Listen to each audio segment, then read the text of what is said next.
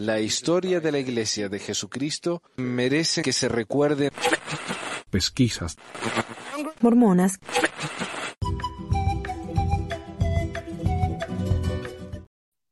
Buenas y santas, bienvenidos a todos a otro episodio de Pesquisas Mormones. Yo soy Manuel. Hoy es el 24 de septiembre de 2023. Con nosotros tenemos acá los maestros Alexis y Coco, así que bienvenidos a los dos. Y me parece que vamos a tener otro invitado eh, más tarde. Vamos a ver cómo, cómo sale la cuestión. Pero bueno, gracias a todos por estar con nosotros. Hoy, como ya habrán visto el título del programa, vamos a hablar de eh, la mente de José Smith. Y vamos a analizar si José Smith fue, como dice el libro este, Inside the Mind of Joseph Smith, un narcisista o, no sé, bueno, esa es la, conclusión a la que llega el autor del libro este, pero vamos a ver si tenemos suficiente evidencia o no. Pero antes de eso, vamos a hablar acerca de una cuestioncita que, bueno, digamos, yo he hablado de esto en el pasado y como que fue, eh, perdón que estoy acá solo compartiendo todo esto, así que estoy tratando de, eh, de ver si me sale bien. Ahí está. Hemos hablado de Don Ballard en el pasado y me ha causado eh, bastantes críticas, digamos. Ha sido un tema controversial porque me han dicho a mí que si yo estoy en contra de Tim Ballard, obviamente soy un eh, pedófilo, estoy a favor de la trata y soy, no sé, el hijo del diablo. Bueno, básicamente me han dicho esas cosas, así que... Pero veamos entonces el tema este de la, de la cronología de Tim Ballard en relación con nuestro programa y en, en general también, ¿no? Eh, ¿Qué pasó? Ah, acá llegó el otro invitado, así que bien, bien, tenemos a Ale. Hola Ale, bienvenido. Hola, ¿cómo están? Bien, gracias por estar con nosotros. Bueno, pero hablemos entonces rapidito de esto, porque no le quiero dedicar demasiado tiempo al tema, ya, ya lo hemos hablado muchísimo, pero quiero ver eh, en dónde estamos ahora, ¿no? Eh, comenzando con el comienzo de todo esto, digamos, allá en el 2000, ¿qué fue? 2016, 2018, perdón. Encontré en el Desert Book un libro llamado La hipótesis de Lincoln, escrito por un tan Tim Ballard, ¿no? Y yo pensé que era pariente de Tim Ballard, ¿no? Eh, cuando los nombres son tan prominentes así, eh, mira, el nombre del título del libro es casi más grande que el título del, el título del autor, perdón, el nombre del autor, casi más grande que el, que el título del libro. Entonces, por algo es. Y bueno, según este libro, el libro de Mormón, es lo que convenció a Lincoln para rechazar la esclavitud, ¿no? Porque si ese libro, sin ese libro, el libro de Mormón, nadie se daría cuenta que la esclavitud es malo. Aunque yo no recuerdo bien que el libro de Mormón critique particularmente a la esclavitud, no sé, tal vez no me acuerdo bien. Eh, ¿Qué más? Bueno, en el, hace exactamente tres años y unos cuatro días, tres años y cuatro días, hice mi primer programa sobre Tim Ballard y OUR, en el que hablé de cómo eh, OUR básicamente era un, un reality show para ricos, ¿no? Eh, y que luego de ser rescatados, entre comillas, estos chicos, eran dejados en la calle, básicamente, y regresaban a la vida de antes. O sea, regresaban al tema de la trata, del abuso, de la prostitución infantil y todo eso. O sea, no, le vi yo eh, gran beneficio a OUR en esa época. Y lo mencioné. Y siendo que el, Desert Book vende los libros de este, de este tipo, que el tipo es mormón y todo eso, me parece un tema relevante.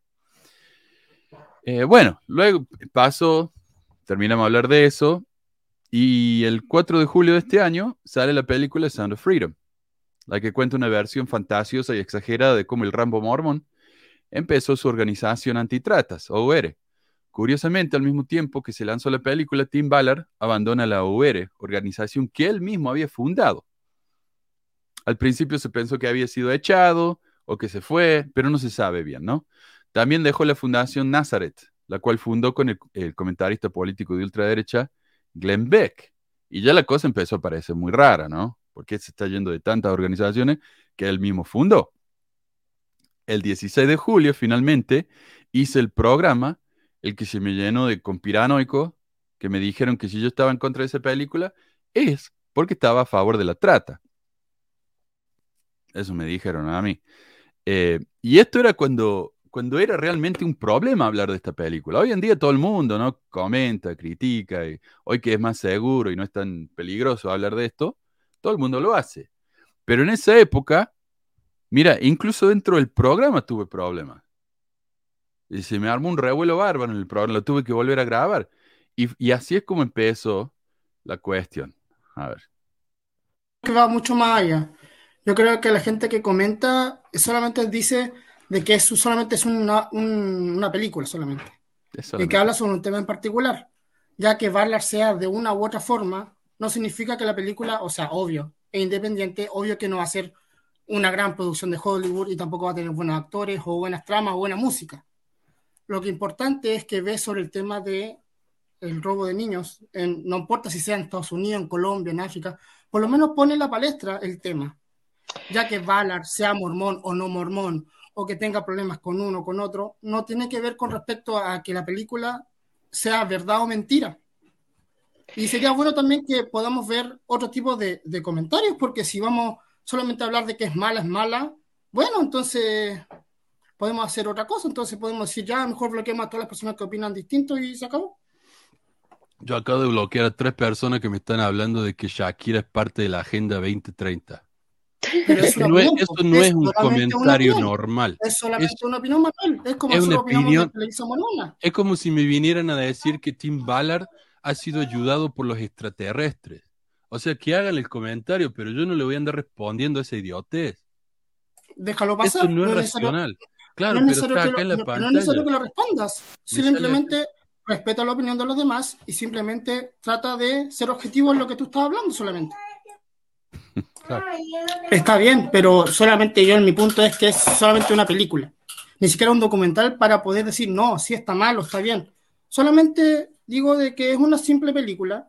Está bien, Ballard pueden tener su visión, yo no lo conocía. Pero solamente es como tienen que respetar la, la visión de los demás, como los demás respetan la visión de nosotros también. Solamente eso. Claro, esta es la diferencia, creo yo.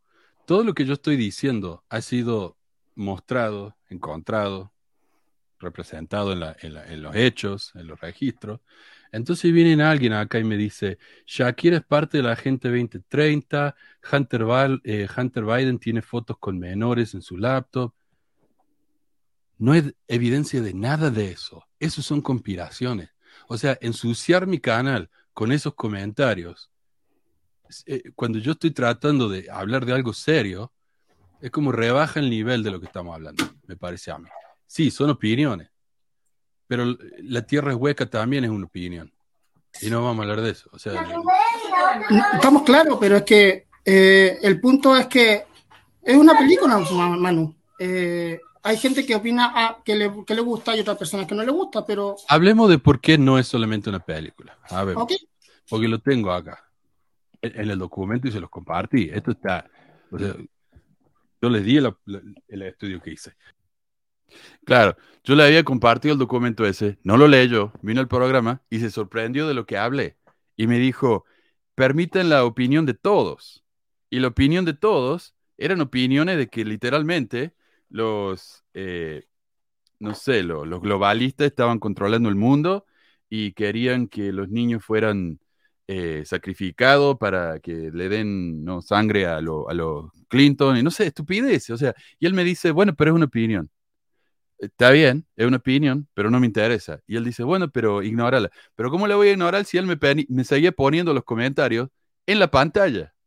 Ignoraba los comentarios a favor de lo que yo estaba diciendo y ponía solo los comentarios en contra. Ahí es donde yo me di cuenta que la cosa no estaba bien. Y mira cómo me dice aquel varón, más allá de que la película sea real o con ficción aumentada, creo que puso el tema en boga. No, flaco, el tema siempre estuvo en boga. El tema de la trata siempre fue un problema. El que, el que el tema este ahora se hable más no quiere decir que se esté haciendo nada más de lo que se estaba haciendo antes. Nada. Lo único que pasó es que Tim Ballard y Verástegui y todo eso se hicieron ricos y súper famosos gracias a eso. Eso es todo lo que pasó. Entonces, Eh, curiosamente, después de que esta, persona que participaba en el programa me arruinó el programa y lo tuve que volver a grabar, anteriormente me había arruinado otro programa hablando mierda de los LGBT, que incluso Da- David se tuvo que meter acá a, a aclarar un par de cosas y apoyarme porque el tipo me estaba, me había descarriado el programa completamente. Y lo que veo yo entonces es que hay una gran coincidencia entre el tema de la homofobia y la LGBT-fobia en general y el apoyo a Tim Ballard, que es real. Es real, la gente está haciendo estas comparaciones, ellos están haciendo estas comparaciones. Entonces, no es una casualidad. Literalmente no es una casualidad. Pero bueno, eh, pasemos entonces, si- sigamos con el tema este, a ver si lo encuentro, ¿dónde lo puse? Eh, sí, eso fue un en vivo y lo tuve que borrar. me arruinó el programa. O sea, yo tenía todo planeado, tenía todo escrito así. Iba aumentando el, el tema, ¿no? En el que empezamos de acá, vamos a terminar acá. Pero él se me fue al final y me arruinó todo. Eh,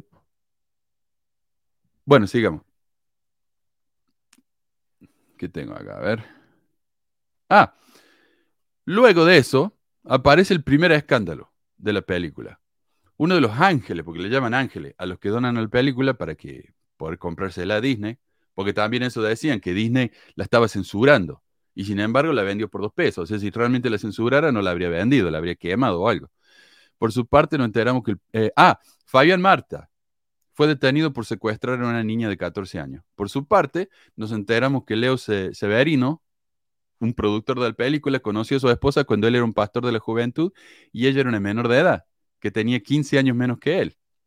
Y desde entonces las cosas se han puesto incluso más interesantes.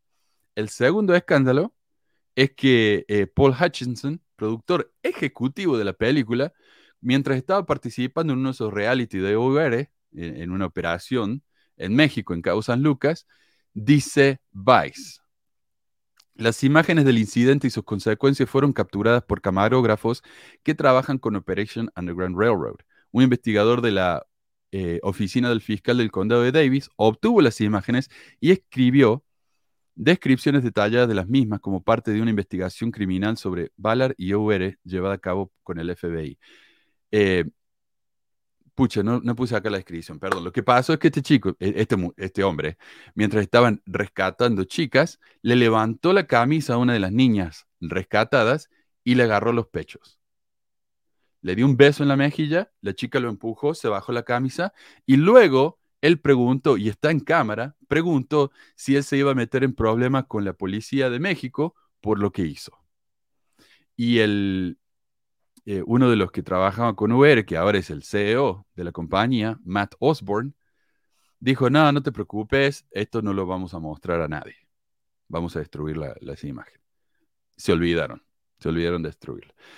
Eh, hace unos seis días, la iglesia envió un comunicado a Vice diciendo que la relación de amistad entre Elder Ballard y Tim Ballard, quienes en realidad no están relacionados, se había acabado a causa de que el Timmy había participado en el uso no autorizado del nombre del presidente Ballard para su beneficio personal y para actividades consideradas moralmente inaceptables. ¿Ven eso? Hay dos problemas acá. Uno, usó el nombre de la iglesia y del Elder Ballard de manera no autorizada para hacer dinero. Y número dos, eh, que dice, realizó actividades moralmente inaceptables. ¿Qué actividades? La iglesia no lo dijo, no sabemos. Pensamos al principio que era por el medium, porque Tim Ballard se comunicaba con un medium y al medium que hablaba con, con Nefi, el espíritu de Nefi le dijo dónde estaba un chico perdido. Fueron a la, a la operación, el chiquito no apareció. Parece que el, el pobre Nefi estaba un poco confundido, ¿no? Al, poco, al, al- otro día de que la iglesia hace esta declaración, todo el mundo lo empieza a negar. Dice, no, la iglesia no hizo eso. Esto tiene que ser o, o un empleado de la iglesia que se, que se puso loco y empezó a hacer lo que no debía, o esto es un invento. Esto es un invento de Vice. Entonces aparece en un video él gritando, nada, lo que están escuchando es verdad, a mí el Elder Ballard nunca me haría esto, somos amigos, bla, bla, bla. Eh, pero el otro día el Salt Tribune dijo, no, nosotros le pedimos un comunicado, un comentario a la iglesia sobre esto, y nos mandó el mismo comunicado que le mandaron a Vice. O sea, es real. Eh, no solamente eso, cuando, eh, cuando la iglesia lanzó este comunicado, los artículos que apoyaban a Ballard en su sitio web fueron eliminados. De KSL, de uh, Desert News, de Desert Book, de, de todas partes. Desapareció, Ballard ya no existe. Eh, no solo eso, los libros de Ballard que están publicados por la misma iglesia ya no están disponibles en Desert Book. La iglesia se lavó las manos completamente de Ballard. Eh, y esto me hace acordar a mí porque eh, la iglesia nos dice, ¿no? Que si uno sigue al diablo, el diablo eventualmente eh, nos va a desechar, se va a olvidar de quiénes somos y va a disfrutar de nuestro sufrimiento, digamos. Y como que la iglesia no ha hecho algo, algo muy diferente. O sea, Tim Ballard le hacía mucho dinero en su época, lo amaban, lo adoraban, lo querían mucho, y ahora que el tipo ya no les conviene, eh, ¿cómo se diría acá? Lo tiraron debajo del autobús, ¿no? Lo barrieron abajo de la alfombra. Como, y como pasó con David Archuleta, ¿verdad? Antes era una estrella, estaba en todos los medios, lo sacaban videos, sobre todo los de más y, y, más. Y ahora que, bueno, decidió alejarse, ya no lo... Ni siquiera tocan su nombre, creo. No, Sí, ahí, hubieran podido aplicar lo que ellos mismos dicen, no, que sí los queremos igual a todos ellos y todo eso. Es la narrativa que usan, pero no lo, no lo hicieron en este caso con mm. David Nachuleta, solamente lo votaron por, por un lado. Y a Ballard también. O sea, llegó el punto esto de que la gente que lo seguía a Ballard decidió creerle a él por encima de la iglesia, como por ejemplo Glenn Beck, el que ya mencionamos. Glenn Beck, el famosísimo comentador ultraderechista que trabajaba con Ballard, puso un tweet, bueno, un ex, no sé cómo se llaman ahora, eh, diciendo que la iglesia ahora es, e, e, comulga por comunicado, ¿viste? Eh, por eso le hicieron eso. Em, pero el otro día lo borro. Así que ya no estaba. Pero bueno, eh, la iglesia se lavó las manos de Ballard. Pero ¿por qué? Decía yo. ¿Por qué la iglesia hizo esto? O sea, una cosa es que él se haga dinero de la iglesia. Eso se podría haber arreglado en privado, pienso yo. Pero lo tiraron realmente, lo tiraron abajo del autobús. ¿Por qué? Bueno, hace cuatro días, a ver si lo tengo acá. No. No, no, no, no. Ok, perdón. Eh, hace cuatro días Vice publicó otro artículo aclarando por qué Ballard se había ido de UR. No era por razones financieras, como decían en esa época, sino que fue acusado por siete mujeres de acoso sexual y conducta sexual inapropiada. Entonces ahora sabemos a qué se refería la iglesia. La iglesia sabía todo esto, pero no se lo dijo a nadie. Se quedaron bien calladitos y nos dejaron especulando qué estaba pasando. Incluso el gobernador de Utah, el señor Cox, Spencer Cox, salió y comentó sobre el tema. Lo tengo acá. Eh, le preguntaron y él dijo, sé que lo despidieron de UR, lo cual me pareció muy interesante, que la organización que él creó, de la que él era la cara, que lo despedirían y se alejaran de él, dijo Cox. Y entonces me pregunté, como todos los demás, ¿qué estaba, qué estaba pasando? Tenía que haber algo ahí. La iglesia lo sabía. Eh, entonces, se, eh, ¿cómo se diría? Se adelantaron al escándalo se sacaron a, Tim Ballard de encima y cuando el escándalo se supo, ellos ya se habían lavado las manos. Esto me, me hace acordar mucho el tema este de, no sé si se acuerdan ustedes, cuando la iglesia cambió la película del templo hace unos años y en vez de película, la, por primera vez ya no era más película, era como una especie de PowerPoint, que es lo que hay ahora, ¿no? Em, y a los días, qué sé yo, a las dos semanas, sale las noticias que el director de la película del templo está siendo demandado por abuso sexual. ¿Casualidad? No lo creo. La iglesia tenía que haber sabido lo que estaba pasando y se adelantaron al escándalo diciendo, bueno, ya, ya no tenemos más la película de este tipo. No nos pueden echar más la culpa. Y por eso se tuvieron que apurar tanto y hacer un PowerPoint en vez de hacer una película nueva. ¿No? La iglesia se, se saca de encima a los que no les conviene, ¿no? O sea, la, oveja 99, la oveja número 100, que se cague, que la pise un camión, ¿qué me importa? Eso es algo parecido con lo que pasó con los Boy Scouts cuando la iglesia en Estados Unidos se, ah, rompió lazos con lo que es los Boy Scouts también.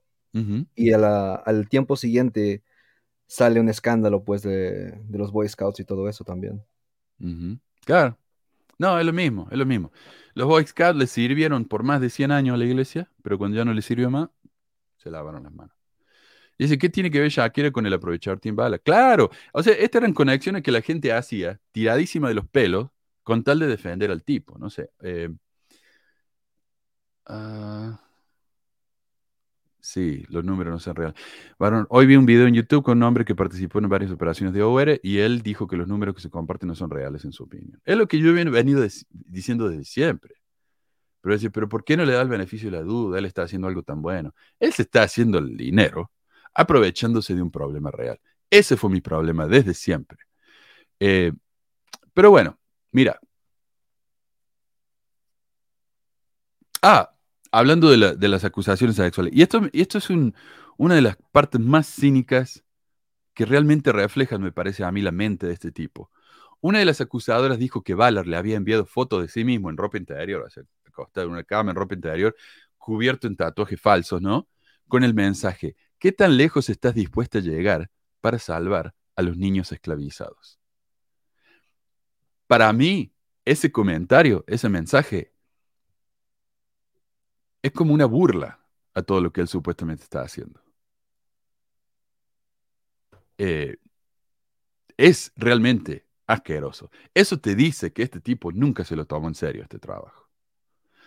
Eh, entonces, para lo que se pregunta por qué yo hablo de esto en mi programa, por qué no podía dejar en paz, porque era simplemente una película, luego de que me acusaron las cosas más horribles para, por hablar en contra de este hombre, luego de haber perdido amigos, yo les preguntaría a ustedes, ¿Por qué odian tanto a las víctimas? ¿Por qué están a favor del secuestro de menores, del abuso de menores y de mujeres adultas, de las mentiras, de la estafa y aprovecharse de una causa importantísima para hacerse rico? ¿Por qué ustedes entonces están en contra de esas cosas? Me parece que siguiendo la lógica de ustedes, es más o menos lo mismo. Claro, Manu. yo realmente no, no logro entender cómo la gente, o sea, ve este tema tan complicado como algo tan superficial. O sea, ellos simplemente porque dice, oh, es una película que trata sobre rescatar niños y, cosas así, que es un problema real, es un problema que, que sucede ahora, ¿no? no significa que realmente él esté haciendo algo detrás para ayudar con esa problemática.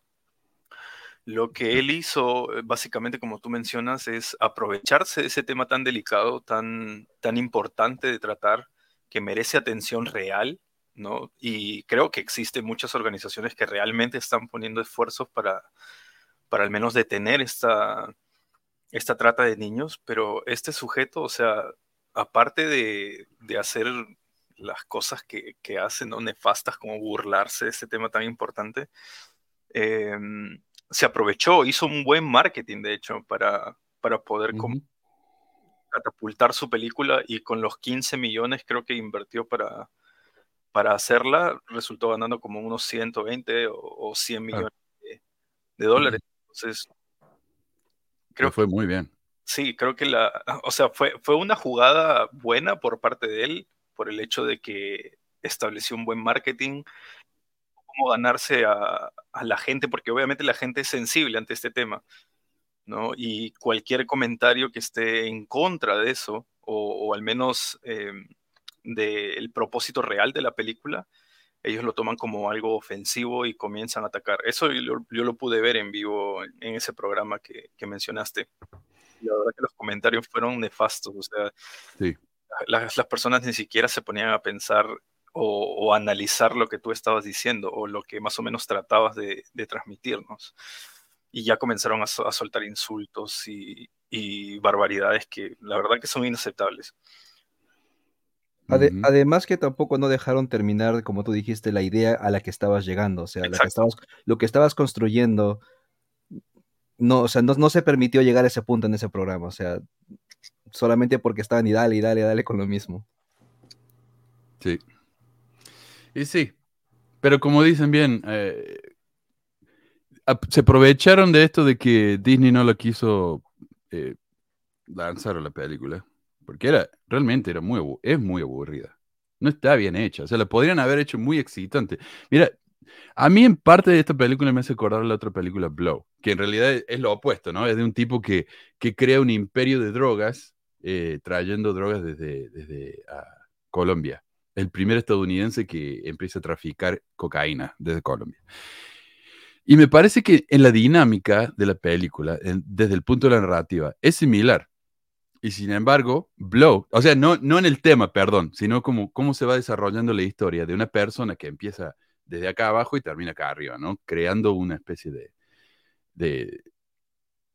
de, sí, de movimiento, lo que sea. Blow está muy bien hecha. O sea, al final termina eh, haciéndole la barra al tipo que, que es un eh, narcotraficante, porque está muy bien hecha.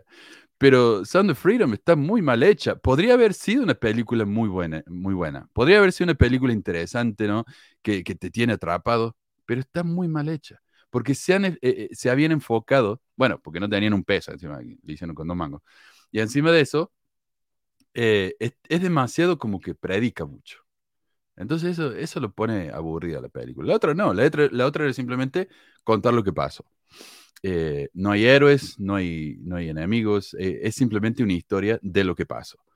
Eh, y podría haber sido así esta, pero no, no, fue aburridísimo. entonces, ¿qué tuvieron que hacer para, para que se hiciera un éxito? Crear un escándalo que no existía. Eso es todo. Pero bueno, ya está. Ya se acabó. Tim Ballard está en el pozo, ya ni la iglesia lo quiere. Hay, hay fanáticos que todavía lo van a apoyar, pero que se basa, ¿no? Eh, de eso va a haber en todas partes. Pero me parece a mí que el tema ya está. Ya está. Es como que con esto yo me siento vindicado, así se dice, porque es como que yo a Tim Ballard lo vengo odiando de hace cinco años y, me venían criticando por eso. Y es como que, mira vos, tuve razón yo, como dicen los hipsters, ¿no? Yo, yo ya odiaba el tipo desde antes que fuera cool. Así que, bueno. Se acabó. Se acabó. Tim Ballard está en el pozo. Eh, no lo quiere más nadie. La iglesia, hay fanáticos que lo siguen, pero como digo, ¿qué se le va a hacer? Eso siempre va a haber. Así que se acabó. Pasamos, eh, movemos, damos vuelta a la página y no lo tenemos que mencionar nunca más. ok, hablemos de la mente de José Smith. Tenemos acá a Alexis. Hola, ¿qué tal, Quería participar porque decís que tenés conocimiento de psicología, así que me parece que va a ser un buen, eh, una buena participación. Sí, la de Johnny Depp. Johnny Depp. Johnny Depp, perdón. Eh, ah, y antes de continuar, quiero agradecerle a Ana, como siempre, por su donación. Y a todos los que se han, mira, se han suscrito mucho en Patreon y casi me olvido mencionarlo. Elizabeth se suscribió en Patreon, el nivel en el que se suscribió Elizabeth pasa automáticamente a ser la señora y salvadora de PX Mormon. Eh, gracias por todo lo que hace por la humanidad, Elizabeth. Reina se suscribió al nivel de sacerdote de la AMAN y Werner es nuestro nuevo sacerdote de la EMUEL. Así que gracias a todos. Por favor, usen su nuevo poder eh, y autoridad con juicio y prudencia. Eh, así que bueno, gracias, gracias, gracias. Porque ya, me estaba empezando a entrar el pánico porque se me estaban yendo más de lo que entraban. Así que, pero nos salvaron. Así que gracias. Em, punto para ah, mira, yo no voy a decir que yo siempre tengo la razón, pero a veces sí. Y este, este Tim Ballard me olió mal desde el principio. Eh, y bueno, se demostró que el tipo era un aprovechador y que su visión de la realidad es un poco creativa, digamos. Pero, pero ahí también cabe recalcar, ahí está la diferencia entre una opinión por así y decir algo con evidencia, que está basado en evidencia. O sea, yo no puedo decir una opinión de la nada. O sea, lo puedo decir, pero no tiene sustancia, no tiene, ¿por qué lo voy a entretener si no tiene una evidencia, si no tengo un, documento, algo que muestre lo que yo estoy diciendo? Si no, cualquiera puede decir cualquier cosa. ¿Y para qué, para qué, para qué conversar o, o entretener esas ideas, no? Claro.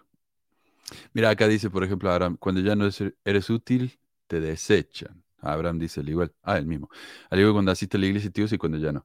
La iglesia tiene un edificio lleno de abogados. La iglesia tiene una compañía que se dedica nada más que a, la publicidad. Si ellos quisieran, podrían haber ido hablado con, con Ballard y decir, mira, la cagaste, vamos a arreglarla un poco acá, nosotros te vamos a ayudar, tal vez puedes reconocer lo que hiciste y vamos a, hacer un proceso público de arrepentimiento. Qué historia linda. No, se lavaron las manos, se lo tiré, sacaron de encima, listo. Seguramente iba a ser contada por Elder Holland en algún discurso. Sí. Esa historia. sí, claro. Pero la iglesia viene haciendo ese tipo de cosas. Por ejemplo, este, cuando, la, cuando se estaban quejando, había una persona que se quejaba de los de que los obispos no este, tuvieran este, entrevistas con los jóvenes y a puertas cerradas.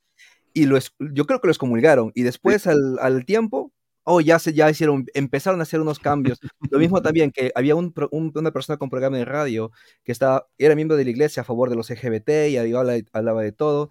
Y la iglesia pues lo excomulgó y después empezaron a cambiar, bueno, empezaron a cambiar, oh, que sí los vamos a bautizar, pero que no, pero o sea, que sí los aceptamos, o sea, empezó a cambiar esas cosas después de que ya la gente pues los votan. Y la iglesia misma cambia su narrativa de ese, de ese aspecto solamente como para quedar bien. Sí. Claro, y, como después de la presión es como que empiezan a surgir esos cambios, ¿cierto? Como con el, la cosa de las señas, estas señas de muerte, después de uh, que hubo, creo que en una conferencia, Hinckley, lo dijiste, Manuel, en un programa donde dijiste que Hinckley dijo como, no se preocupen por eso, es como, no es necesario que se preocupen por esas cosas. Una cosita del pasado. Ajá. Y empezaron, y luego pues desapareció, ¿no? Es como llegó Hinckley y pues cambió. O cuando le cambiaron el discurso a Packer de que dijo algo, no sé, en contra de los, eh, de los homosexuales hace años también, se lo cambiaron el discurso. Se lo editaron, sí. a ver, acá quiero compartir los memes que me mandó Alex sobre esto. Casi me olvido. Perdón, Alex. Eh, esta es la, la medium la medium que le dijo a Tim Ballard que, que Nefi sabía dónde estaba el chiquito este que estaban buscando. Que el pobre me parece que ese chico todavía no lo han encontrado. Eh, pero bueno, ¿qué dice acá? Nadie sabe, sí, nadie sabe más sobre Nefi que yo. Quizás la psíquica. la punta. Eh, cuando sacas una película para exhibir los casos de abuso, pero termina siendo investigado por acosar a siete chicas. No, esperen, para eso no era. Dice Tim Ballard, activista de Son of Freedom, acusado de acoso sexual. El Joaquín, me estás retando. Eh, cuando empieza a salir a la luz todos tus casos por acoso, te convertiste en aquello que jugaste a destruir. que, dice Nefi, que dice Nefi que vayan a Haití a rescatar a un niño. Ahí está, Alex, sí. Gracias, Alex, como siempre, ¿no? Eh, pero bueno, hablemos de, la, de la mente del José. Este libro tiene años ya, tiene tiene un par de décadas. Y yo me acuerdo cuando, eh, cuando me empecé a ir de la iglesia, lo leí y realmente me impresionó mucho. Lo que sí hay que tener en cuenta, este es un libro, eh, es un análisis psicológico de una persona que murió hace 150 años. Entonces hay que tomarlo, como dirían, con un grano de sal, ¿no? Eh, el, que lo escribió, el hombre este, Anderson, Robert Anderson, es un psiquiatra, o sea, es un médico eh, psiquiatra que se dedica a esto desde siempre, ¿no? Pero él mismo admite que hay que tener cuidado con cómo se analiza a alguien, eh, un personaje histórico. Ah, perdón, acá dice Abraham, ¿cuándo comienza el ajuste diezmo? Parece que ya empezó. Cada vez empieza más y más temprano, ¿no? Eh, bueno. Bueno, lo dejamos ahí. Ah, David, hola, excelente domingo. bueno, bienvenido todo. Qué increíble eso el medium. Yo todavía, no me entra en la cabeza. Pero bueno.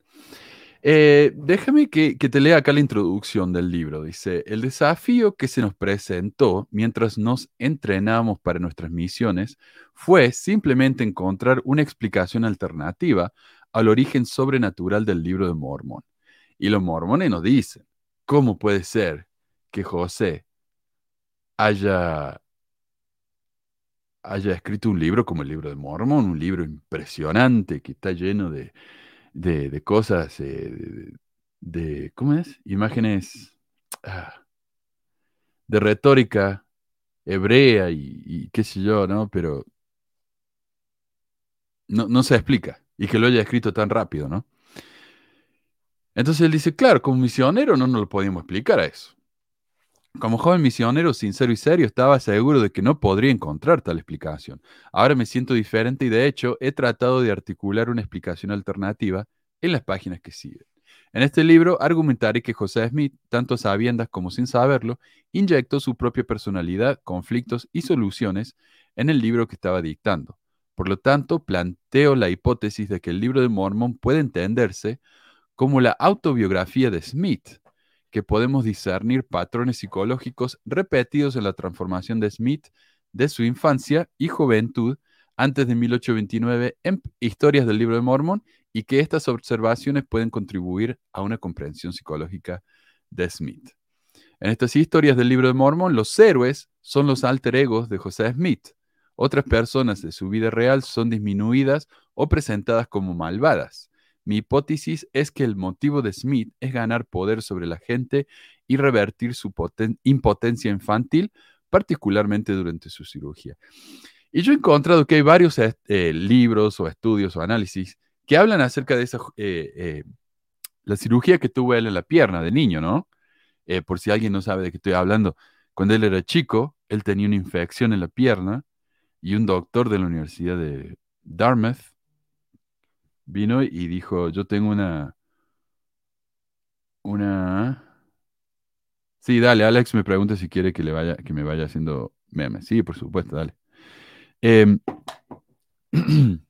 ¿Qué estaba diciendo? El doctor de eh, Dartmouth, una de las universidades, primera universidad del país, eh, vino y dijo, yo, yo puedo hacer una operación a, José, una operación que no es, no es algo establecido, es como experimental, ¿no? El único problema es que en esa época no había anestesia, o sea, había, no era como ahora, viste, que era fácil, pero en esa época era dificilísimo. Entonces le ofrecen a José Smith que se tome unos ron, no sé qué era, para como para emborracharlo un poco, y como él era chiquito, dice que no, que él, simplemente quiere que lo abrace la, mamá o el papá, no me acuerdo. Entonces lo abrazan y le hacen la operación. Básicamente la operación le abren la pierna y le empiezan a sacar parte del hueso. Imagínense el dolor que podría haber sido esa operación. Eh, el papá empieza a llorar a los gritos, dice, lo escucha mientras lo está, lo está abrazando, y la mamá se tiene que ir del cuarto porque no aguanta los gritos de, eh, de José. y después de eso, José queda con una renguera por el resto de su vida. Dice estos estudiosos, el sufrimiento que tuvo que haber sufrido José en esa operación lo marcó. O sea, años después, cuando escribió su historia, la incluyó, a pesar de que su historia es bien breve, ¿no? Que está ahí en Perla Gran Precio. Él incluyó esa escena y le dedica bastante espacio. Entonces muchos de estos eh, psicólogos lo que concluyen es que el cuchillo o el bisturí del cirujano se convierte más tarde en las espadas que hay en el libro de Mormon. Eh, y vamos a hablar más de eso eh, un poquito más adelante, pero el hecho de que hay tantas espadas y, bueno, cimitarras, ¿no? Eran espadas de acero en el libro de Mormon es un reflejo de eso. Y él usa esa espada para atacar a sus enemigos. Que, bueno, él, por ejemplo, él es, y me olvidé de copiar esa parte, pero él es Nefi, obviamente, él es Amón, obviamente, él es un montón de personajes de héroes del libro de Mormón, y su papá es Ley, por supuesto, eh, y hay otros enemigos que él incluye en el libro de Mormón que podrían tener una correlación, correspondencia, con personajes en su vida real. Que esos personajes, como su suegro, que ya vamos a mencionar, eh, lo maltrata, entonces él en el libro de Mormon convierte a su, a su suegro en un personaje que él va y lo... Y, a su vez, él maltrata a su suegro como personaje del libro de Mormon. Eso es lo que dicen este, estos psicólogos y me parece una explicación bastante interesante y que tiene validez si uno lo, lo, ve desde ese punto de vista. Y a mí, a mí me parece bastante coherente lo que está diciendo porque eh, como tenemos ciertos, ciertas estas vivencias que tenemos y que se van imprimiendo a través de nuestras conductas, eh, como eso, eso me suena muy psicoanalítico, ¿no? Como eh, muy freudiano y como está, porque es muy, muy violento en cierta forma el libro de Mormón, ¿no? Como eh, vemos tanta sangre y desde el inicio cuando pues eh, le cortan a la cabeza a Labán y esta, este hecho de mutilación podría ser como bastante correlativo con la situación que sufrió José, ¿no? De esta casi amputación de la pierna. Claro, porque esa era la, solución más obvia, cortarle la pierna.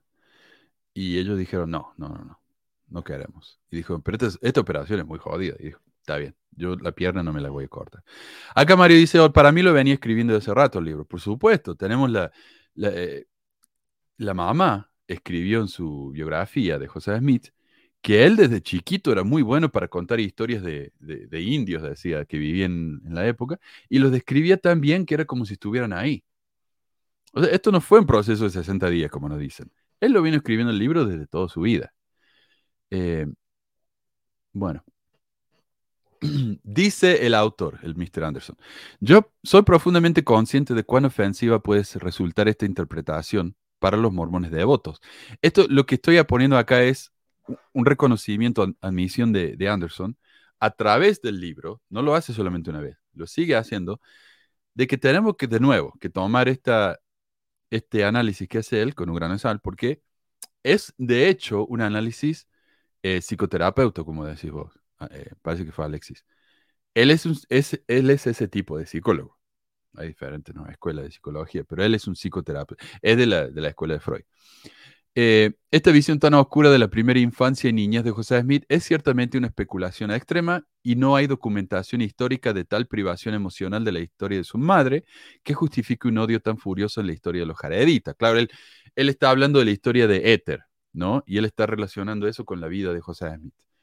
Los informes sobre la inferioridad y disfunción económica y social de la familia provienen de testimonios antagónicos externos posteriores que son rechazados por el mormón devoto. Entonces él dice, bueno, yo no pude hablar con José Smith, yo no lo vi, yo no lo conocí, yo no vi su situación familiar, pero esto es lo que dice la gente. ¿Qué tipo de gente? Bueno, los únicos que se animan a decir estas cosas son los enemigos de, la, de José Smith, de la iglesia. Eh, aunque muchos de los vecinos de José no eran enemigos, simplemente no eran miembros, y dijeron lo mismo. Pero la iglesia dice, si no hablan a favor de la iglesia, son enemigos, podemos descartar todos esos testimonios. Y me gustaría hacer como una pequeña acotación a, tu comentario, Manuel, porque uh, quizás un poquito me desvío del tema, pero simplemente como para dar un ejemplo, uno de los psicoanalistas más famosos, que sería como, eh, si no me equivoco, Eric Erickson, es, es uno de los psicoanalistas más eh, reconocidos, que fue como alumno de Anna Freud, que fue pues, la hermana de Freud. Y ella, y este hombre, pues había pasado un montón de tiempo bajo un puente, o sea, buscando el porqué de su vida, la mm. búsqueda de su, identidad. Y él postula, pues, esta teoría psicoanalítica de eh, que lo que mueve eh, la evolución de las etapas es la búsqueda de la propia identidad, la búsqueda del ser.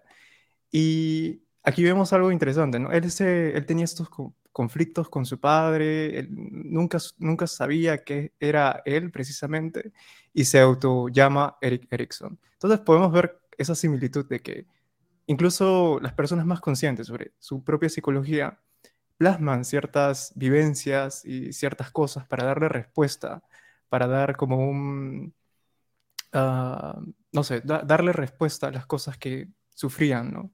En ese caso, Eric Erickson, su búsqueda de, identidad, y José, pues con eh, esos quizás problemas familiares, entornos y todas estas cosas que lo acontecían. Claro, Claro, como nos dice, básicamente ese proyecto. Claro, exactamente. Él, él, era todos los héroes del libro de Mormón. Él, él, usó, lo que dice Anderson es que él usó el libro de Mormón para arreglar cosas de su pasado que eran traumáticas. Y me, parece que tiene sentido. Mira, tal vez es una comparación estúpida y pido perdón por eso, pero yo era muy de escuchar, viste, la, la banda esa de, le dicen acá, la, las bandas de pelo, hair bands, que era la, el hard rock de los 80, ¿no? Y principios de los 90. ¿Y cuántas de esas bandas, en los videos, ellos van a la escuela, al high school secundario, y empiezan a, a tirar todo y, y, son los héroes de la película? Y, y uno tal vez no lo vive en su país, pero acá en Estados Unidos, el high school, para muchas personas es una experiencia traumática, más nada si sos un nerd o si sos una persona diferente. Y estos tipos que terminan siendo en esta, en esta banda de rock son muchos muy nerds, que yo en esa época no me da cuenta. Pero si ves vos la, la serie esta, eh, la, última, la última temporada de Stranger Things, lo ves ahí. Son los nerds que juegan, viste, Dungeons and Dragons, son los que, que les gusta esta música.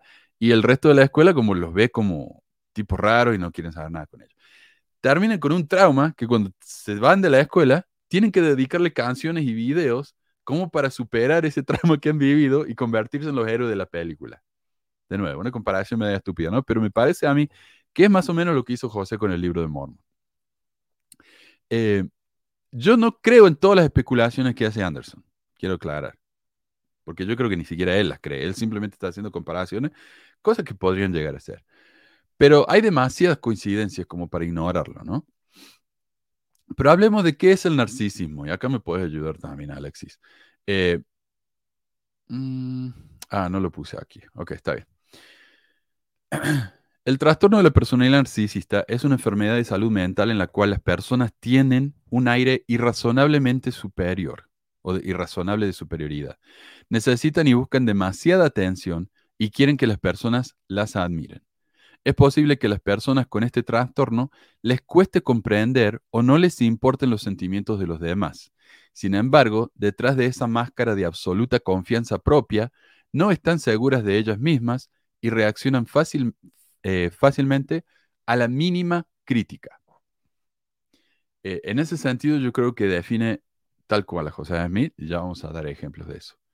El trastorno de la personalidad narcisista causa problemas en muchas áreas de la vida, como las relaciones interpersonales, el trabajo, la escuela o los asuntos financieros. En general, las personas con este trastorno pueden sentirse infelices y decepcionadas cuando no les hacen favores especiales o no reciben la admiración que creen merecer. Este trastorno afecta más a los hombres que a las mujeres y por lo general comienza en la adolescencia o a principios de la adultez. Las razones, las causas, me parece que todavía no se entienden bien.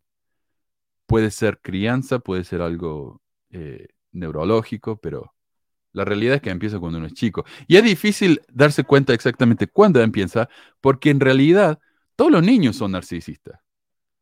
¿no? Hasta que empiezan a entender lo que es la empatía, el mundo de los chicos es ellos mismos. Eh, pero hay gente que no lo supera eso. Síntomas. Los síntomas del trastorno de la personalidad narcisista y su gravedad pueden variar. Las personas que tienen este trastorno pueden tener un aire de superioridad irrazonable y necesitar constantemente la admiración excesiva de los demás. Sentir que merecen tener privilegios y recibir un trato especial esperar que se reconozca su superioridad incluso sin haber logrado nada.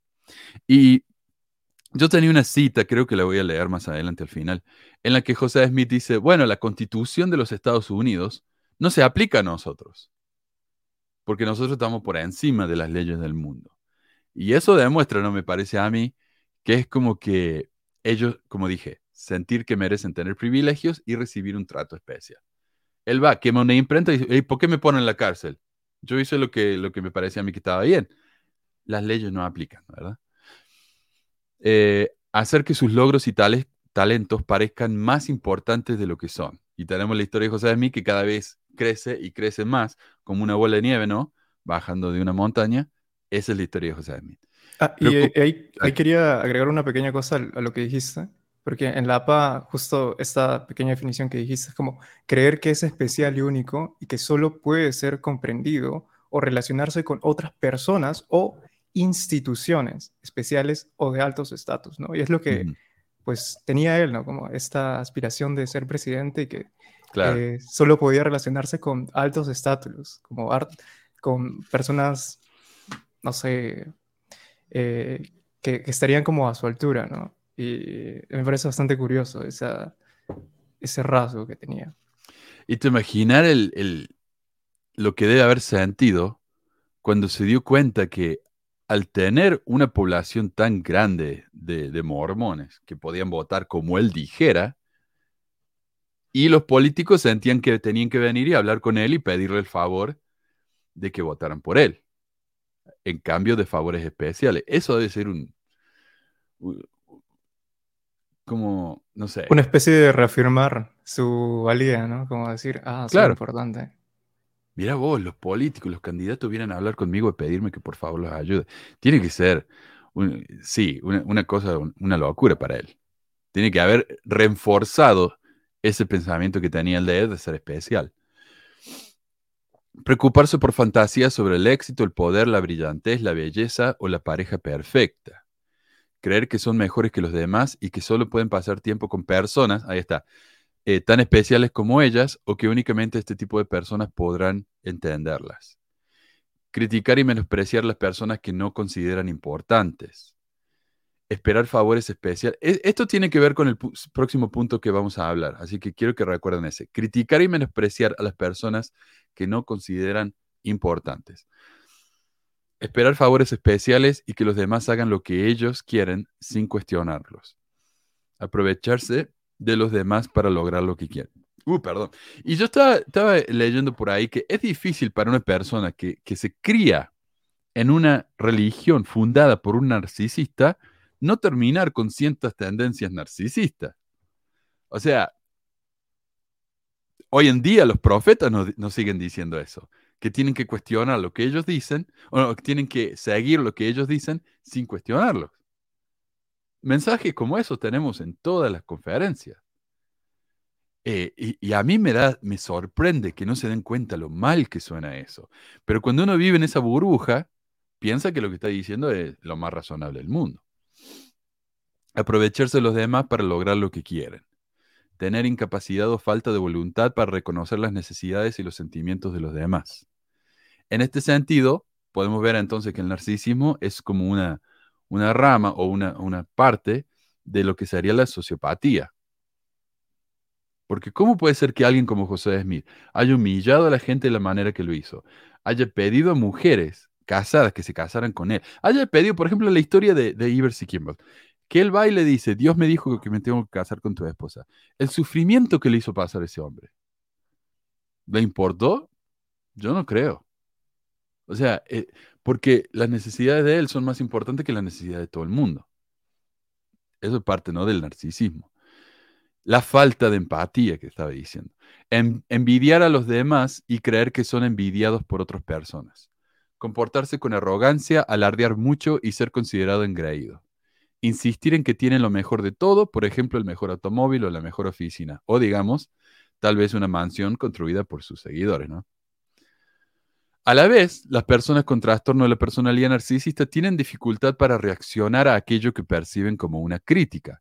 Pueden comportarse del siguiente modo. 1. Impacientarse o enojarse cuando no reciben el reconocimiento o un trato especial.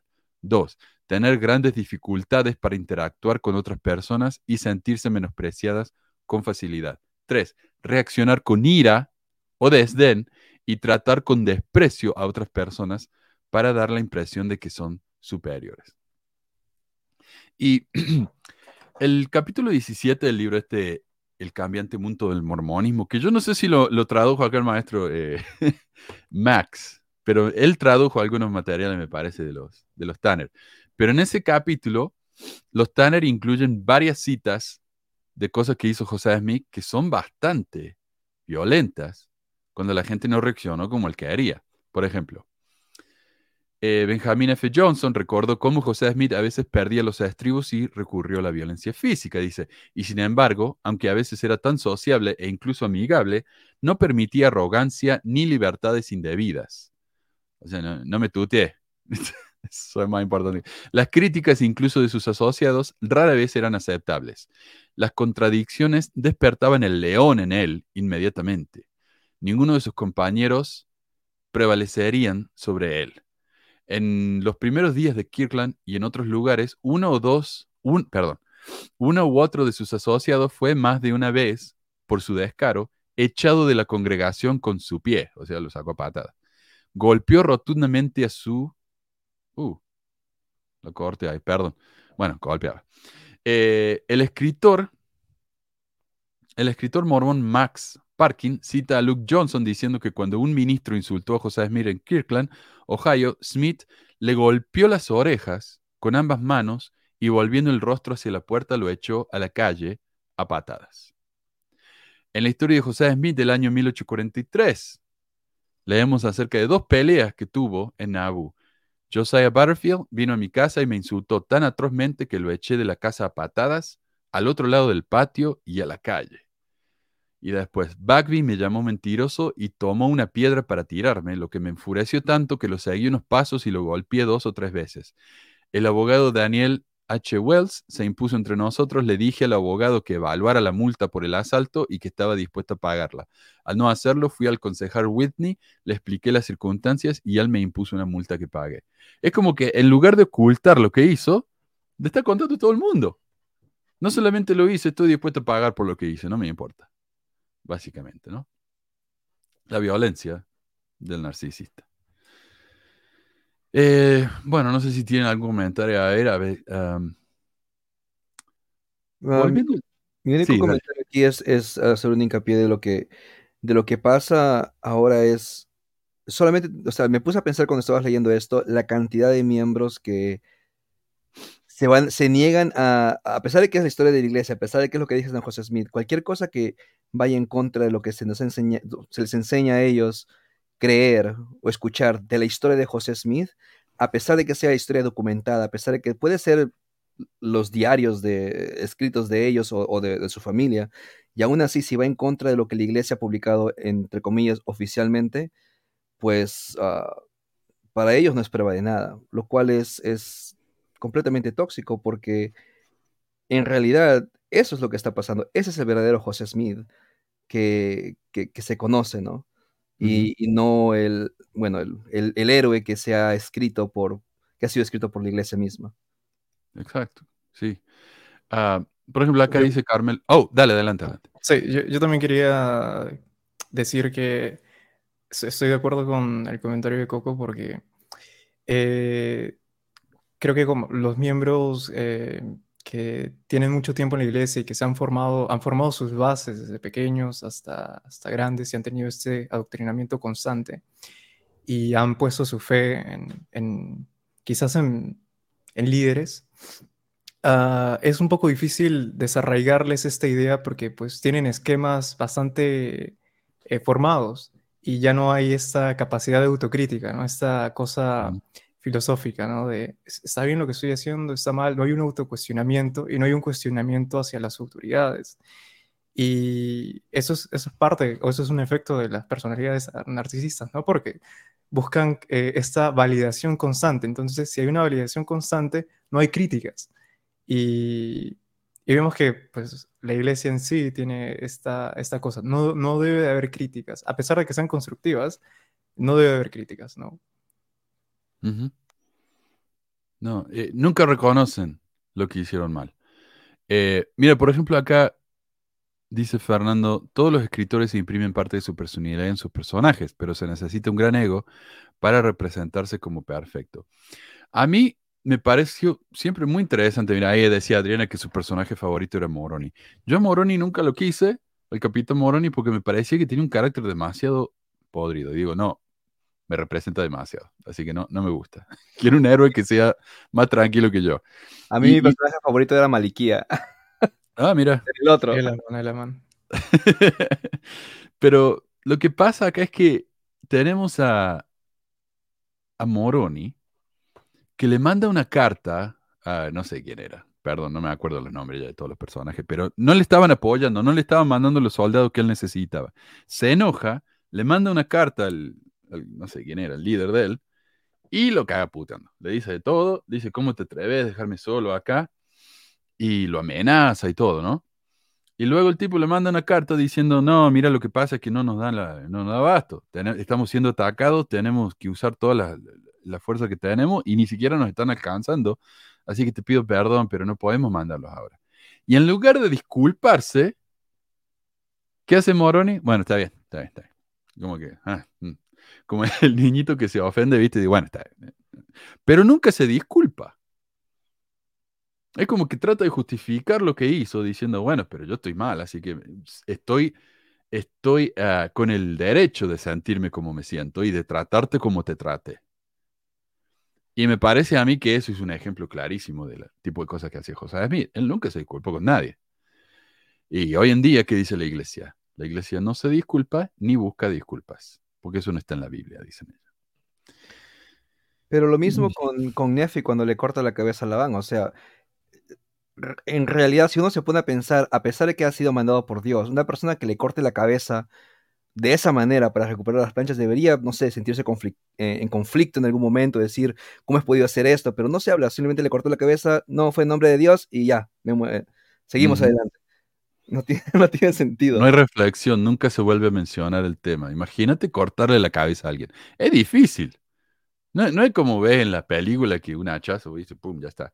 Tenés que darle. eh, y con la sangre por todas partes y luego tener que usar la ropa con esa sangre, tiene que ser traumático. Y nunca lo vuelven a mencionar. No, y aparte también un, detalle que me gustaría acotar es el hecho de que cómo es que él pudo lograr hacer la voz como parecida a la de la band. Se, se decía que él era un, muchacho alto. O sea, mm. no, no, tiene mucho sentido de que haya, haya imitado perfectamente a, a Laván como para que el, criado le diga como, oh, ya sí, ven, aquí tengo las planchas, ¿no? Sí. Y, ahí está como el, este rasgo de exagerar los logros y talentos esperando ser reconocido como superior, ¿no? Y... Oh. Sí, en, eso, en eso, ¿no? No, mira cómo describe a Nefi. O sea, eh, ay, ¿dónde lo? Perdón, pensé que lo tenía acá. Encima de que Yo, Nefi, siendo un hombre grande de estatura y habiendo recibido mucha fuerza del Señor, prendí al siervo de la mano y lo detuve para que no se escapa. ¿Qué, ¿Qué, falta hace decir eso? O sea, decir, bueno, el poder del Señor me ayudó. No, es que yo era alto, fornido. No sé. Perdón, ¿qué decías, Coco? Oh, que, que además que hay como 50 nombres de Nefi más o menos en el libro de Mormón. Hay una parte, y eso estaba pensando yo, hay una parte eh, donde habla de Amon, y vamos a ver la comparación de Nefi con Amon, pero hay una parte donde la ciudad donde viven, ¿cómo se llama? Amonía. Amon viene Amonía, y luego hablan de la ciudad, o, un personaje de una ciudad que se llama Ama. O sea, en esa parte me parece que José se empezó a, desesperar, no se le ocurría ningún nombre, así que empezó a repetir lo mismo con diferentes variantes. Es tan obvio. no, pero mira, inventó tantos nombres. ¿Quién hace eso? Eh, pero hablemos de, por qué la, eh, eh, la, religión atrae a tantos narcisistas, porque si vos te fijas, ¿qué, qué trabajos, qué profesiones atraen a más narcisistas? Y la, religión siempre está en la lista, en la parte más arriba de la lista. por ejemplo, el sitio Mental Health Center dice, Dios es todo lo que el narcisista quiere ser omnipotente, omnisciente, omnipresente, admirado, alguien de quien se habla constantemente e inspirador. Dios es el sueño húmedo del narcisista, su máxima fantasía grandiosa, pero Dios también resulta útil en otros sentidos. La autoridad religiosa permite al narcisista satisfacer sus impulsos sádicos y ejercer su misoginia libre y abiertamente. Es probable que un narcisista así se burle y atormente a sus seguidores los intimide y castigue, los humille y reprenda y, abusa, y abuse de ellos espiritual o incluso sexualmente. Interesante, ¿no? Y yo sé que un, mormón fiel va a escuchar y dice, pero ¿de qué está hablando, José? No es así. No. ¿Qué decías? Perdón. Eh, eh, sí, justo eso, eso me, me, me pareció interesante el hecho de que el narcisismo está presente como en la iglesia. Más que nada en los líderes, creo yo siempre, siempre los líderes, este, o bueno, las personas están aspirando a, poder llegar como alto, ¿me entiendes? Un, un cargo alto en la iglesia. Y si por algún motivo alguno de ellos llega a ese, a ese cargo alto, como que automáticamente el ego se le sube, se le va por las nubes. Y, y, me daba cuenta en la misión, por ejemplo, este, conocí a un elder que era súper tranquilo, buena onda, no, pero una vez que él fue llamado como asistente, santo cielo, era como, como que su ego, su ego se fue para el techo, y si no más allá. Ah, comenzaba a tratar a todos como, hey, o sea, tú, tú no eres nada, eres un simple misionero y, cosas así. Y eso se ve, se ve también en, en líderes como de alto cargo en la iglesia, ¿no? Un narcisismo terrible. Pero como digo, es difícil criarse leyendo un libro como este y no terminar con cierto narcisismo, que te digan, sos un Dios en potencia, sos somos el pueblo elegido. eh, nosotros tenemos toda la verdad, ¿cómo no va a terminar con la cabeza Exacto. Hay una especie de adoctrinamiento constante, ¿no? Y van generando esquemas, sobre todo en las etapas tempranas, es, es como hay mucha más susceptibilidad de, de caer en la en los dogmas, ¿no? Eh, y ya no haber autocuestionamientos. Eh, más que todo, lo que me he dado cuenta ahora, ahora que he estado pues viendo algunas, eh, algunos casos, estaba viendo que hay muchos en cierta edad, hay, cierto, hay cierta mayor apertura a ideas. Esto ocurre entre los 13 y 17 años, es cuando los chicos empiezan a autocuestionarse y hacer estas preguntas, ¿no? Eh, como, me pregunto si esto es verdad, y me pregunto si esto es verdad, y es ahí cuando la iglesia, en cierta forma, es por eso que su mayor inversión está en la juventud, porque tratan de llenar estos vacíos que ellos puedan tener y adoctrinarlos de mayor fuerza, ¿no? Con mayor fuerza y evitar el autocuestionamiento y decirse, ah, sí, esto es, esto es verdad, ¿no? Esto es cierto. Para evitar esto, el libro de Mormón es verdadero, porque yo, yo nunca he sentido de que sea verdadero. O él es un profeta, porque yo no, no sé, ¿sabes? E, esas cosas. Claro. Acá dice eh, César, está mal criticar al profeta incluso si la crítica está en lo correcta. Fue Packer, eh, fue Oaks. Sí, Oaks dijo eso. Eh, sí. Ah, bueno, pero, pero hablamos de la, de la misoginia del, narcisista. Y esto se ve en la iglesia clarísimo. Eh, José hizo que muchas mujeres se casaran con él bajo pena de castigo divino. algunas le dijo que si no se casaban con él, Dios lo iba a matar. Entonces, él a su vez, y acá podés explicarme un poco, Alexi, porque me parece a mí que lo que él está haciendo acá es, está obligando a la persona, o sea, hacer que se sienta obligada, eh, a la vez que no se siente como que él es la está obligando, sino que es Dios. Él, además de obligarla, es la víctima. Él está sufriendo, porque si esta mujer no se casa con él, un ángel le va a cortar la cabeza con, la, espada. E, entonces está convirtiéndose en la víctima y haciendo que la mujer se sienta en la responsabilidad de rescatarlo, casándose con él. No sé. Pero esto es la doctrina de la iglesia, porque, por ejemplo, ellos dicen, o bueno, no sé si se seguirá diciendo, pero hubo una época que se decía, ah, nosotros respetamos a la mujer, es tan importante que ellas ni siquiera necesitan el sacerdocio.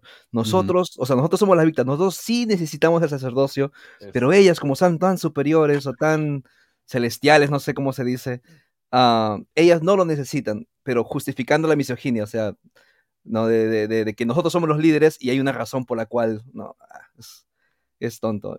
Además que también conocí muchos misioneros, ex misioneros también, que me acuerdo que uno, uno una vez estaba hablando sobre cómo se capacitaba a los misioneros anteriormente eh, y, y, cómo antes de predicar el evangelio era un poquito, se podía interpretar como manipulador.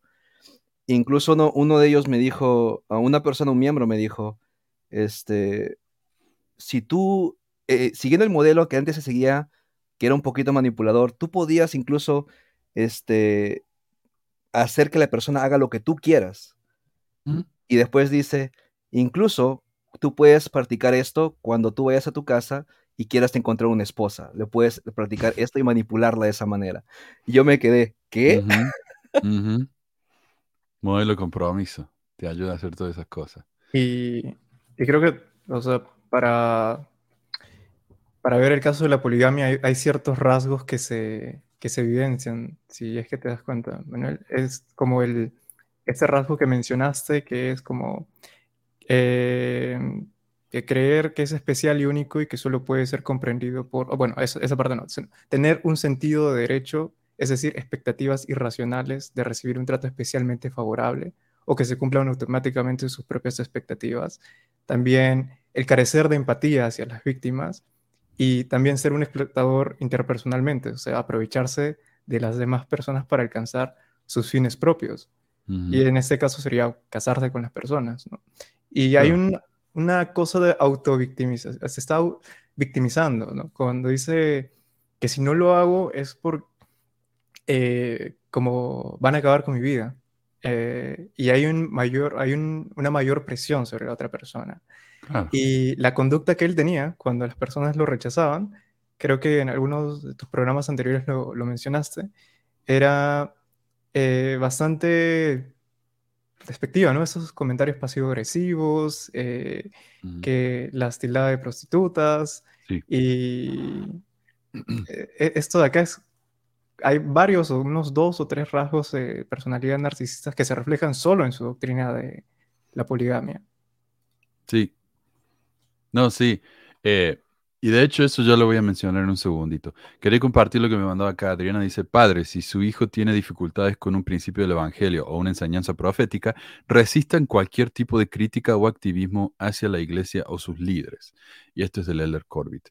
Y de hecho, tengo un video de dos segundos que iba a compartir. A ver si lo encuentro acá. Lo compartí anoche. ¿Sabes qué? Lo compartí anoche en TikTok. Y me resultó tan interesante porque la respuesta de, de un mormon fiel fue, lo que dice tiene razón. Fíjate esto. One cannot criticize or attack Joseph without attacking God the Father and his son Jesus Christ, whose prophet he is. Déjame leer para los que están eh, viendo el programa o escuchando el programa en audio. Dice, no se puede criticar o atacar a José sin criticar a Dios, el Padre, y a su Hijo Jesucristo, cuyo profeta Él es. y de nuevo, esta gente comparte estas cosas en público y no se dan cuenta de lo horrible que suena, o sea, de lo sectario y de lo... Eh, es básicamente adorar a José. Y dicen, bueno, pero en ningún momento dice que nosotros adoramos a José. No, pero no se lo puede criticar. Una persona que está libre de toda crítica es una persona que está por encima de nosotros. O sea, no es un simple humano. Antes de continuar, quiero darle gracias acá a Elizabeth, no lo mencioné, por su super chat. Y mira, super sticker. Y acá el Munse también. Gracias, maestro. gracias a los dos. ¿ah? Gracias a los tres. Eh, bueno, pero no, es, es tóxico esto. O sea, el, nivel de adoración que tenemos estas personas es realmente espantoso. Mm. Y si nos pusiéramos a pensar de esto en otro contexto, o sea, la gente no, o sea, la gente lo ve y dice, porque es la iglesia, porque es el profeta, ¿no? Pero si, por ejemplo, tú hablas, tú hablas así de un líder de una compañía, si tú hablas así de un líder, de un presidente de un país, y dijeras que no se le puede criticar, no tiene sentido. Absolutamente no. Pero cuando lo pones en el contexto de la iglesia, ah, no, ahí sí, ahora sí, como es el profeta, no, no lo vamos a criticar. No tiene lógica. No, y yo sabía que por un tiempo estaba pensando, viste la canción esa, Sigue el Profeta. Digo, ¿cómo sería hacer esa canción pero poniendo sigue a Obama, porque es en la época de, Obama, digo, sigue a Obama. ¿Cómo, cómo, ¿Qué pensarían, qué sentirían si ustedes escucharan eso? O sea, es, es, tétrico, es tétrico, eh, ¿no? Eh, no sé, Manuel, o sea, yo me pongo a pensar y esa canción de Sigue al Profeta básicamente está inspirada o, es para José Smith, ¿verdad? Igual que, que Lora al Profeta, ¿cierto? Claro. Entonces, si nosotros eh, escuchamos esa canción y la tendríamos que aplicar, ponte a nuestras vidas, tendríamos que aplicar todas las cosas nefastas que hizo él. O sea, tendríamos que practicar la poligamia y muchas otras cosas más. Estoy siguiendo eso, lo, lo, que, me está, lo que me está diciendo el himno, ¿no? Claro. No, no tiene sentido. O sea, ahí no, no puede existir una crítica, no puede existir un cuestionamiento. Y eso, eso es lo que, me, lo, que no me, lo que me hace ruido, ¿no? De, la iglesia, de que te dicen no cuestiones, simplemente obedece y ya, todo va a estar bien. Tremendo, tremendo. Y, y claro, ¿cuánto nos han dicho los eh, líderes de la iglesia? Nunca vamos a llevar a la gente por el mal camino, nunca. Es lo mismo, están por encima de los seres humanos. Y lo que decías vos, uh, Alex, me parece, en el caso de Martha Brotherton, una conversa de Inglaterra de 18 años, que negó la propuesta de Smith y dijo que Smith trató de seducirla. Smith la llamó no solo una mentirosa, sino también una apóstata y una ramera mala. Smith usó difamación cuando él pensó que la situación lo ameritaba, por muy joven que fuera su víctima. Esta era una niña. Y él la trató así. Entonces, de nuevo, ¿no? Típico del narcisista. Eh, volviendo al documento. Ah, eh, otra característica del narcisista eh, el narcisista cuya fuente de autoridad religiosa busca esclavos obedientes e incondicionales sobre quienes ejercer su dominio caprichoso y malo. La religión te da eso. ¿Sí?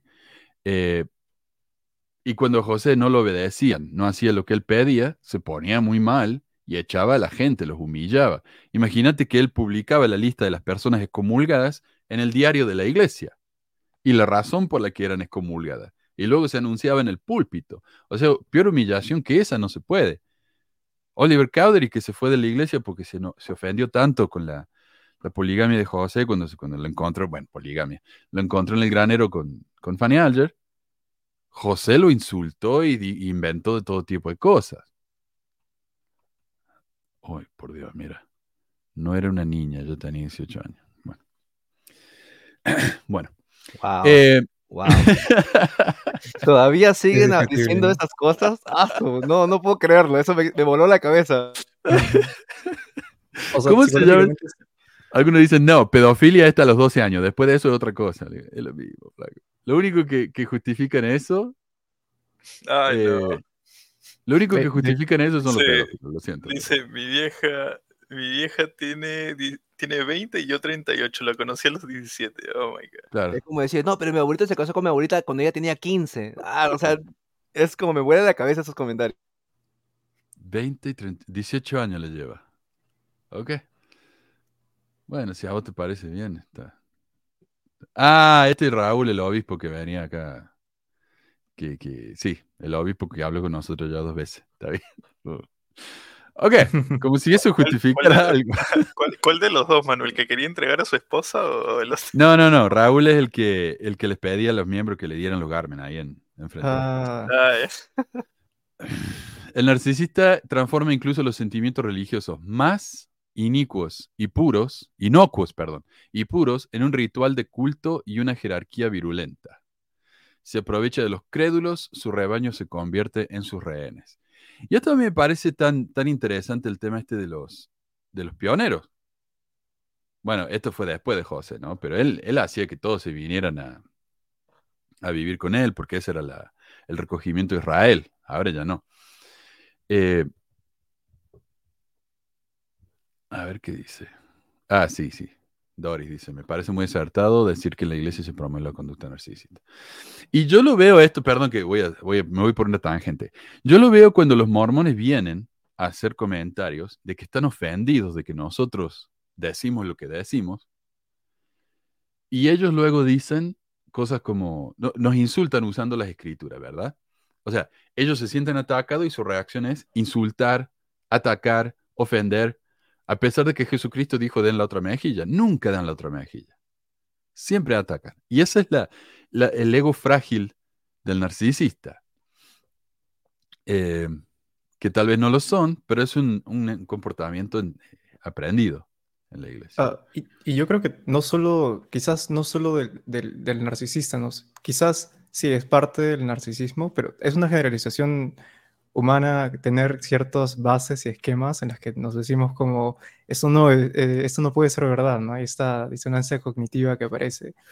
Eh, y eso lo vemos entre los cristianos más fieles, ¿no? Cuando dicen como, the Bible, la Biblia es la palabra de Dios y sí, está bien, es como que asientan sus creencias en, en, en la Biblia y en, en lo que dice, pero no están abiertos a posibilidades de errores en traducción, eh, ver eh, referencias de filología, aperturarse al, contexto en el que se escribieron ciertas escrituras y dicen no, es como, no, no, no, no. Y creo que el narcisista lo, lo evidencia mucho más porque no quiere la crítica. Claro. No, lo ofende muchísimo. Y es por ese ego tan frágil que tiene, en el que tiene que estar constantemente halagados. Si no lo hagan, halagan todo el tiempo, se reaccionan mal. Esto me lo acaba de mandar Alex. Dice, egipcios antes de Cristo. No seas duro con él. Si no mejora su ortografía, nadie le va a entender. y luego sale José Smith con Emma. Dice, mira Emma, qué interesante es el egipcio reformado. Ah, bien. Bueno, eh, ¿qué estaba hablando? Ah, los, los pioneros. Cuando los pioneros llegaron a, a, bueno, no los pioneros, perdón, los inmigrantes, que había un programa que se llamaba el, el Plan ¿Cómo es el de los estudiantes hoy? El, programa de... El, plan de... El plan para dar préstamo a los chicos para que estudien. Perpetuo para la educación. El Fondo Perpetuo para la educación. En esa época se llamaba el Fondo Perpetuo de la Inmigración. De ahí viene, ¿no? Eh, le prestaban dinero a los, a los holandeses, que mucha gente de esa, de esa parte, ¿no? Eh, Utah está lleno de holandeses. Eh, venían, entonces, o ingleses, les prestaban el dinero para que vinieran a América, a Estados Unidos, y la gente quedaba endeudada con la iglesia, tal vez por toda su vida. Entonces, esa es una de las razones por las que no se iban, y eran literalmente rehenes, porque no solamente debían dinero, muchos ni siquiera hablaban el lenguaje. Entonces no podían ir a hacer su vida en la sociedad eh, afuera de la iglesia porque no, se podían comunicar. Entonces, en parte eran, ¿no? Rehenes de, la iglesia y de José y de Brigham y todo eso. Em, déjame que mueva acá. Dice, la autoridad religiosa también asegura el suministro de narcisismo del narcisista. Sus correligionarios, miembros de su congregación, su parroquia, su electorado, su audiencia, se transforman en fuentes leales y estables de suministro narcisista. Constantemente, mira lo que hacen con el presidente Nelson, constantemente, oh, es el más grande que hay, hablan de él en la, en la conferencia constantemente, eh, él es la persona más espiritual, se habla con, habla con Dios, tienen que escucharlo ciegamente. Lo Tiene guardaespaldas también. Tiene guardaespaldas y la gente hace fila para darle la mano nada más. Nadie se sienta antes que él, nadie se levanta antes que él. Ese tipo de cosas. Nada es. Imagínate cómo se te va la cabeza eso. Por más que no seas un narcisista, te convertís en narcisista. Obedecen sus mandamientos, prestan atención a sus amonestaciones, siguen su credo, admiran su personalidad, aplauden sus rasgos personales, satisfacen sus necesidades, a veces incluso sus deseos carnales, lo reverencian e idolatran. Claro. Y aquí es donde vemos la típica característica de los líderes sectarios, que tarde o temprano terminan acostándose con varias de sus seguidoras. La semana pasada, por ejemplo, hablamos del, del T2, del tipo este de, de lo, el Heaven's Gate. Que, ok, no tenemos evidencia de que, de que Do se haya acostado o haya abusado de nadie sexualmente. Pero también vemos en los, en los testimonios que daba la gente que ellos quieren volver a vivir contigo porque ellos son las personas que están por encima de nosotros. O sea, ahí hay un narcisismo de todos modos. Una persona que está constantemente escuchando lo grandioso que son, ahí está eso, ¿no? Entonces, bueno, a veces se manifiesta de diferentes maneras y a veces es lo mismo.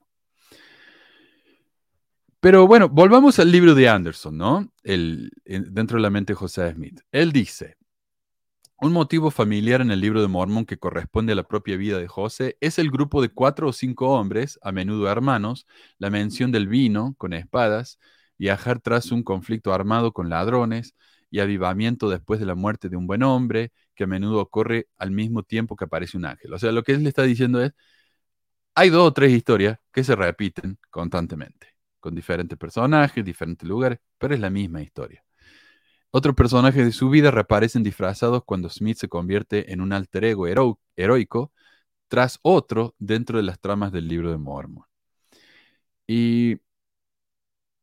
¿Dónde está? Quiero acá empezar a hablar de la historia de Amon.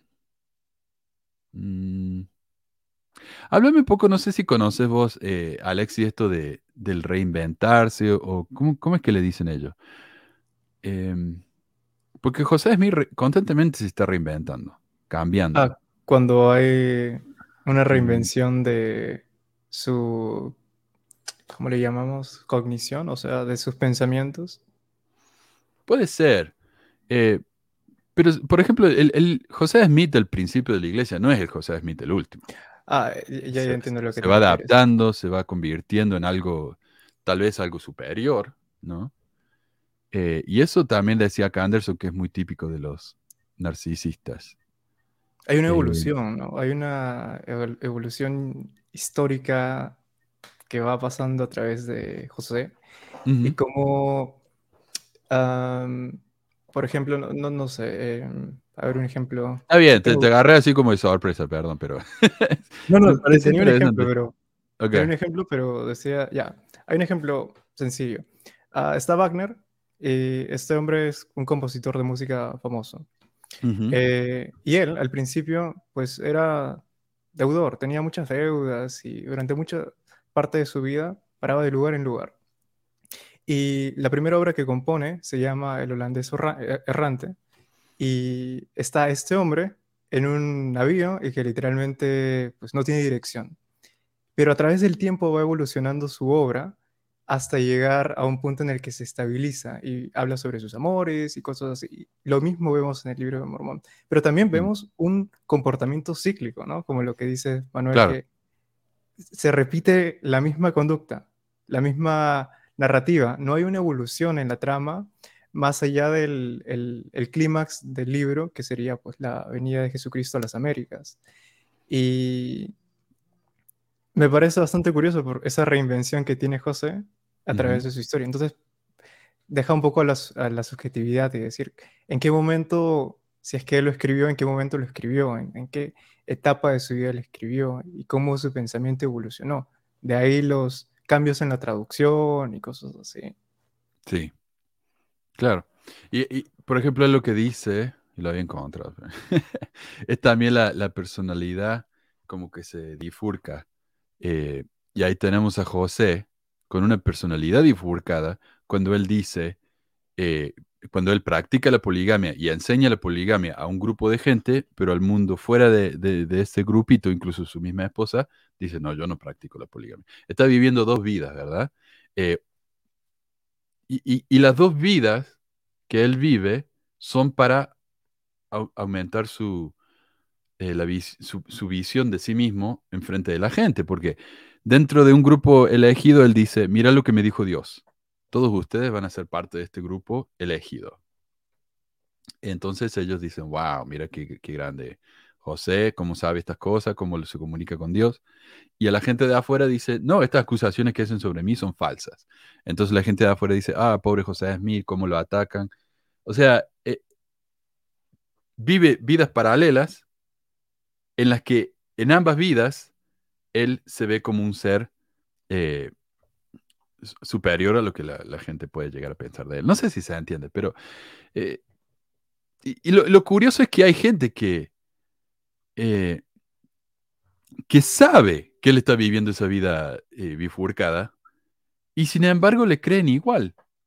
Sin embargo, lo siguen de todos modos, a pesar de que saben que está mintiendo. Eso es una locura, ¿no? Y eso realmente nos deja ver la, mente del, fanático. No se entiende de otra manera. A ver, pasemos a la historia de, de, Amon, que es la que realmente me interesa. Dice, por ejemplo, en la página 151, 151, compara a José con el héroe del libro de Mormón, Amon. Y recordemos la, historia de Amon, ¿no? Eh, pero antes de eso, eh, veamos el paralelo en la vida real. Eh, cuando José me hizo caso él estaba trabajando con él, buscando tesoros, con el viejo este que lo contrató, Stowe, y se estaba quedando en la casa de los, de, Stowe, que, era vecino de los Hell. El hijo de, de, Mr. Hell, por supuesto, era Emma. Entonces José Smith conoce a Emma, ¿y qué hace él con Emma?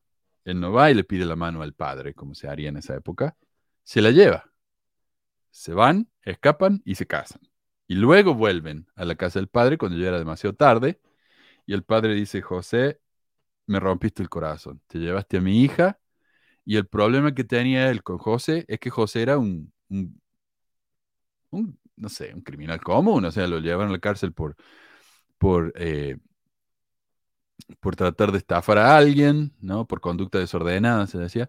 Y era un tipo que, o sea, los Hell era una familia adinerada, una familia pudiente, de bien, bien considerada en la, sociedad, y la hija se le va con un tipo que es un mentiroso, un, no tiene trabajo estable, eh, y no solamente que sea pobre, es que no, dice, el Hell le, molestaba que el tipo este buscara tesoros en un sombrero, lo cual era considerado en esa época como algo típico de las clases ignorantes bajas, ¿no? Eh, según Anderson, el encuentro de Amón, el misionero mormón, con el rey Lamoni es un reverso de lo que sucedió entre José y su suegro. Entonces, el rey Lamoni es el viejo Hel, el papá de Emma, y José es Amón. En la historia de Amón, el rey habla con él cuando le es traído atado, ¿no? Porque Amón se metió al país de los de, de, rey Lamoni, eh, lo cual no se hacía. Entonces lo ataron, lo trajeron al rey, que se ve que el rey no tenía mucho que hacer. Entonces le dice, bueno, suéltenlo. Y le dice, ¿qué estás haciendo acá? ¿Tenés ganas de quedarte con nosotros?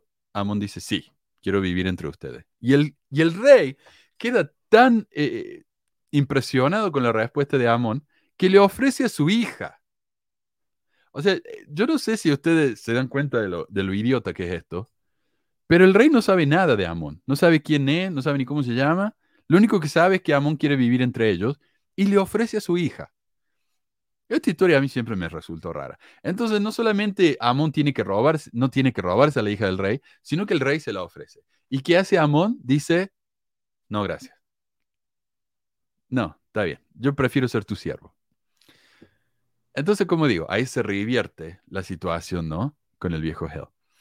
Eh, entonces Amón se enfrenta a los enemigos del rey, le corta los brazos a todos. Lo cual no es fácil tampoco. O sea, hay un hueso bastante duro ahí, pero él con la espada, ¡pum!, le corta los brazos. De nuevo, la historia del, del bisturí, ¿no? Regresa y no solamente no lo cortan a José, sino que José es el que le corta a todos los demás. Y eso que ahora ya se sabe que no eran espadas, que eran como. que, no eran espadas, que eran como, no sé, marros, no sé, morras, no sé cómo se Cimitar, dice. Sí, eso. O seguro, o seguro, utilizaban espadas láser, ¿no? Así que hacen con Star Wars. De ahí sacaron la, la inspiración. Tiene que ser.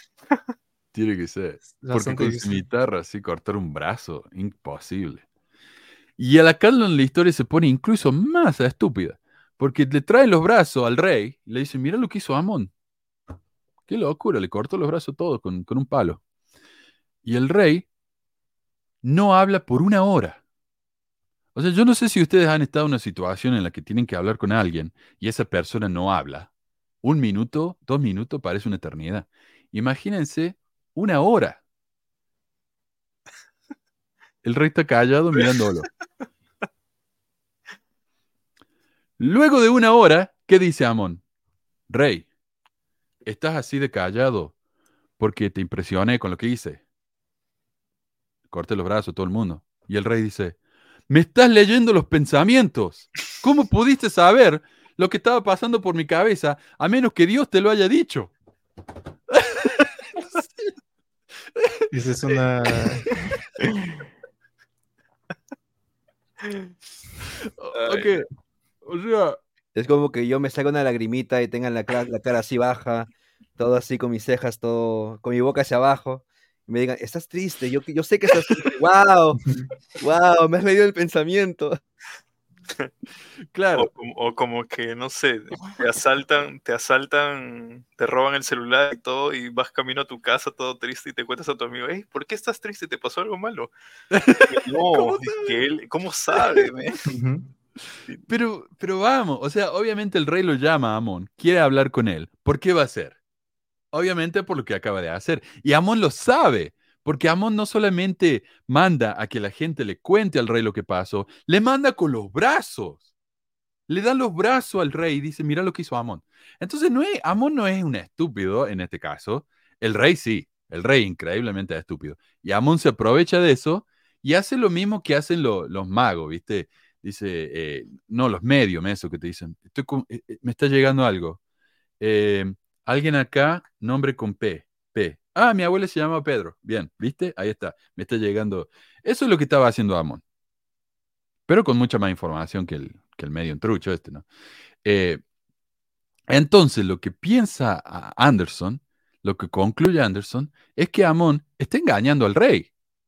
Porque él sabe lo que está pasando y se hace como que no sabe. Entonces dice, la historia de Amon revela coerción y manipulación, característica de la personalidad narcisista. Amon sorprende al aterrorizado rey con astucia, preguntándole si creería y escucharía cualquier cosa que dijera, lo que equivale a asustar a alguien para que firme un contrato antes de leerlo. Porque el rey está tan anonadado que Amon dice, bueno, ahora que te sorprendí con mis acciones, ¿vas a escuchar cualquier cosa que yo diga? Y él dice, sí, Sí, sí, sí. Eh, Amón se describe a sí mismo como sabio pero inofensivo. desde una perspectiva psicológica el hecho de que Smith, hablando a través de un alter ego, encuentre el engaño y la manipulación inofensivos, es una de las misiones más preocupantes del libro de Mormon. De manera similar, Amón le ofrece al padre de la Amoni la opción de morir o aceptar sus términos, y aparentemente piensa que el padre de la Amoni está verdaderamente agradecido. Amón no aprecia ni le importa que las personas eh, coaccionadas por la intimidación y las amenazas no responden con gratitud genuina. Claro, él dice, eh, ¿cómo que dice acá? Le dice al padre de la Amoni, que es el rey, porque ahora el Amoni y el rey son, son chancho amigos, ¿no? Le dice, la Amoni, voy a hablar con tu papá, que es muy mala onda, y le voy a decir que si no acepta mis términos, lo voy a matar. Entonces el rey Amón dice, no, no me mates, acepto tu término, gracias por no matarme. Y Amón dice, ve, qué agradecido que está conmigo porque no lo mate. No se da cuenta que la gente no dice gracias porque realmente está agradecida, dice gracias porque están aterrorizados y no quieren enojar más al, al psicópata este. Pero él no lo ve así. Y José Smith no lo ve así. Y por eso le escribe la historia de esta manera. Dice, como psiquiatra me temo que si estas técnicas le funcionan a Smith en la edad adulta temprana, continuará usándolas. Eh, así que sí.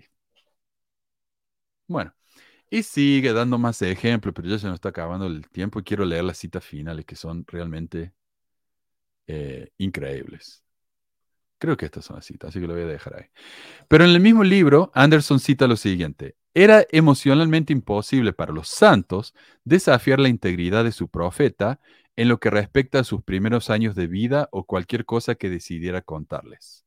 Si fueron engañados en algo, puede ser que fueron engañados en todo. Todo el poder y la disciplina de su fe los condicionaron a creer. Sin embargo, no se debe descartar su propia responsabilidad en la formación de su profeta. O sea, la gente, es responsabilidad de sus seguidores que José fue lo que llegó a ser. Ellos lo hicieron así. Sin embargo, ah, oh, ya lo dije en la proliferación de su leyenda, su hambre de milagros, su sed de lo maravilloso, sus ansias de seguridad, de que eran el pueblo escogido de Dios, de que debían ser preservados en el día grande y terrible, los convertía apenas en menos que José, los autores de su historia. Su cuestionable responsabilidad es la imagen fiel de los suyos.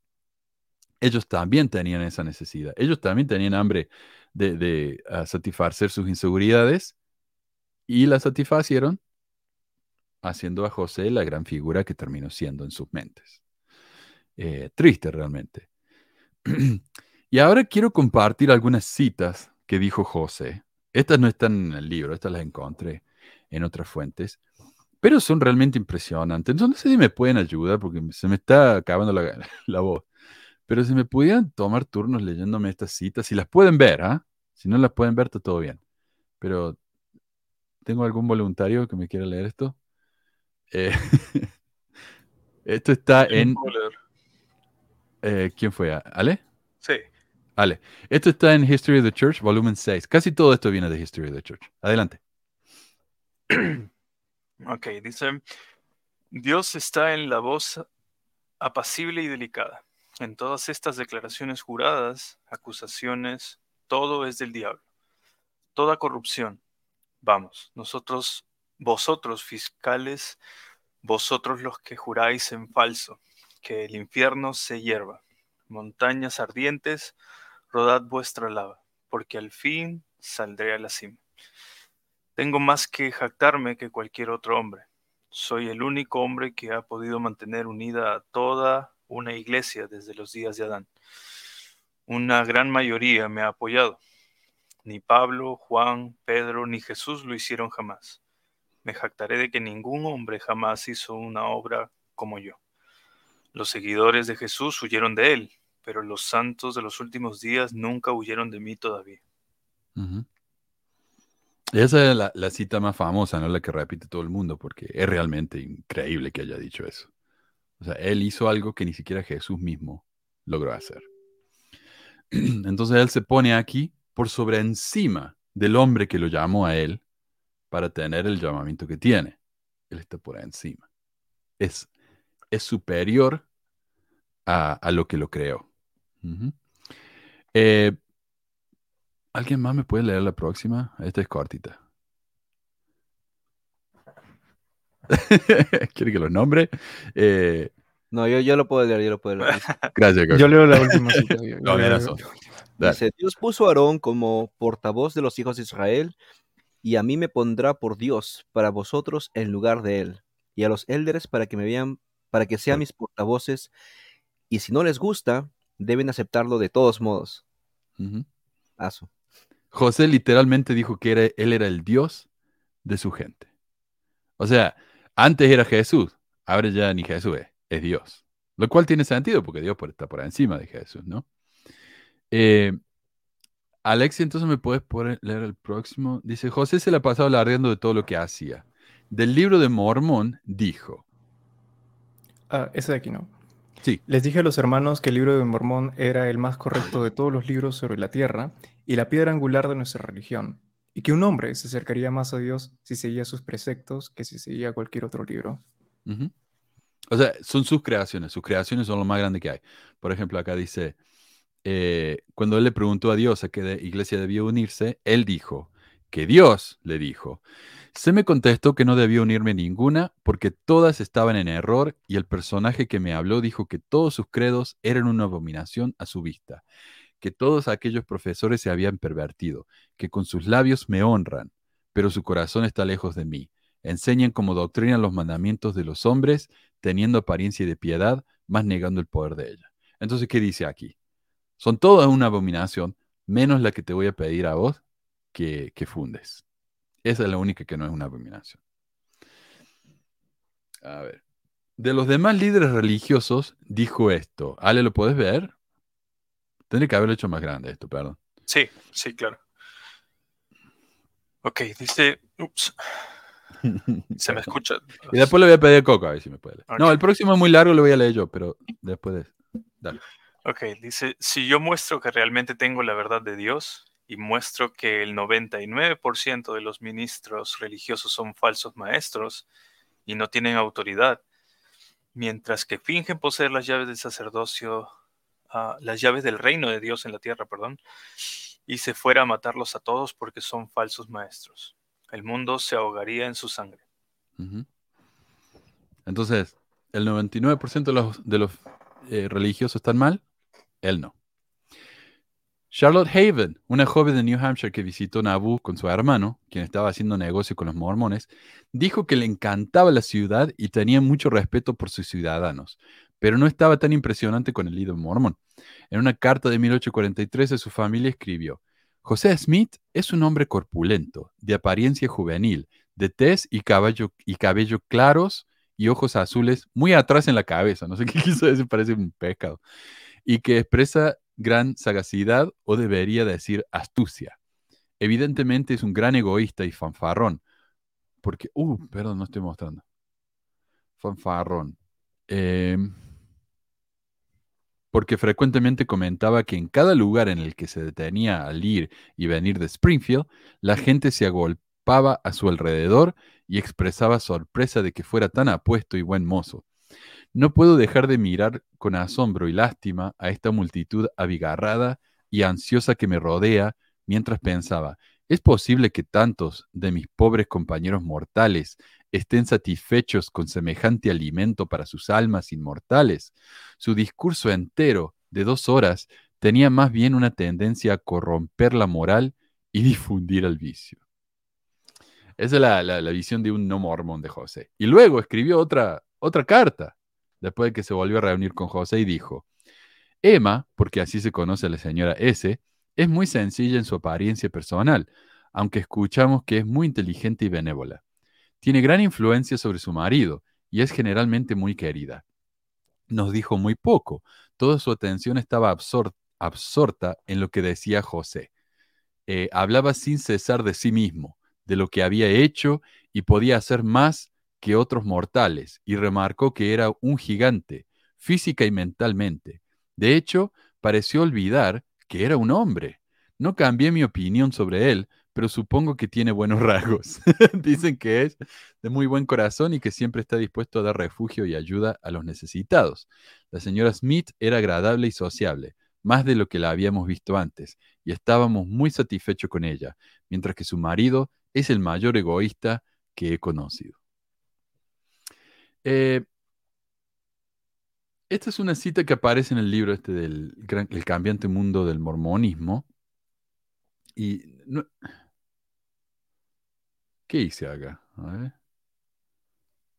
Esto lo tuve que hacer la pura esta mañana porque pensaba que no terminaba. Ah, eh, decime si está muy chiquito, Coco, si no puedes leer. Si no me puedes ayudar con esto. No, sí, sí lo puedo leer. Dale, gracias. Dice, encontramos en esta entrada en History of the Church, volumen 5, o encontramos en esta entrada en History of the Church, volumen 5. Por la noche, mientras tiraba palos, levanté con mi mano a Justus A. Morse, el hombre más fuerte de Ramos. Dos días después encontramos esta declaración. Lunes 13. Luché con William Wall, el luchador más experto de Ramos, y lo lancé. El 30 de junio de 1843, José Smith pronunció un discurso en Naboo en el que se suponía había declarado: Me siento tan fuerte como un gigante. Perdón. Saqué, a palos con los hombres que venían y levanté con una mano al hombre más fuerte que se podía encontrar. Perdón, perdón.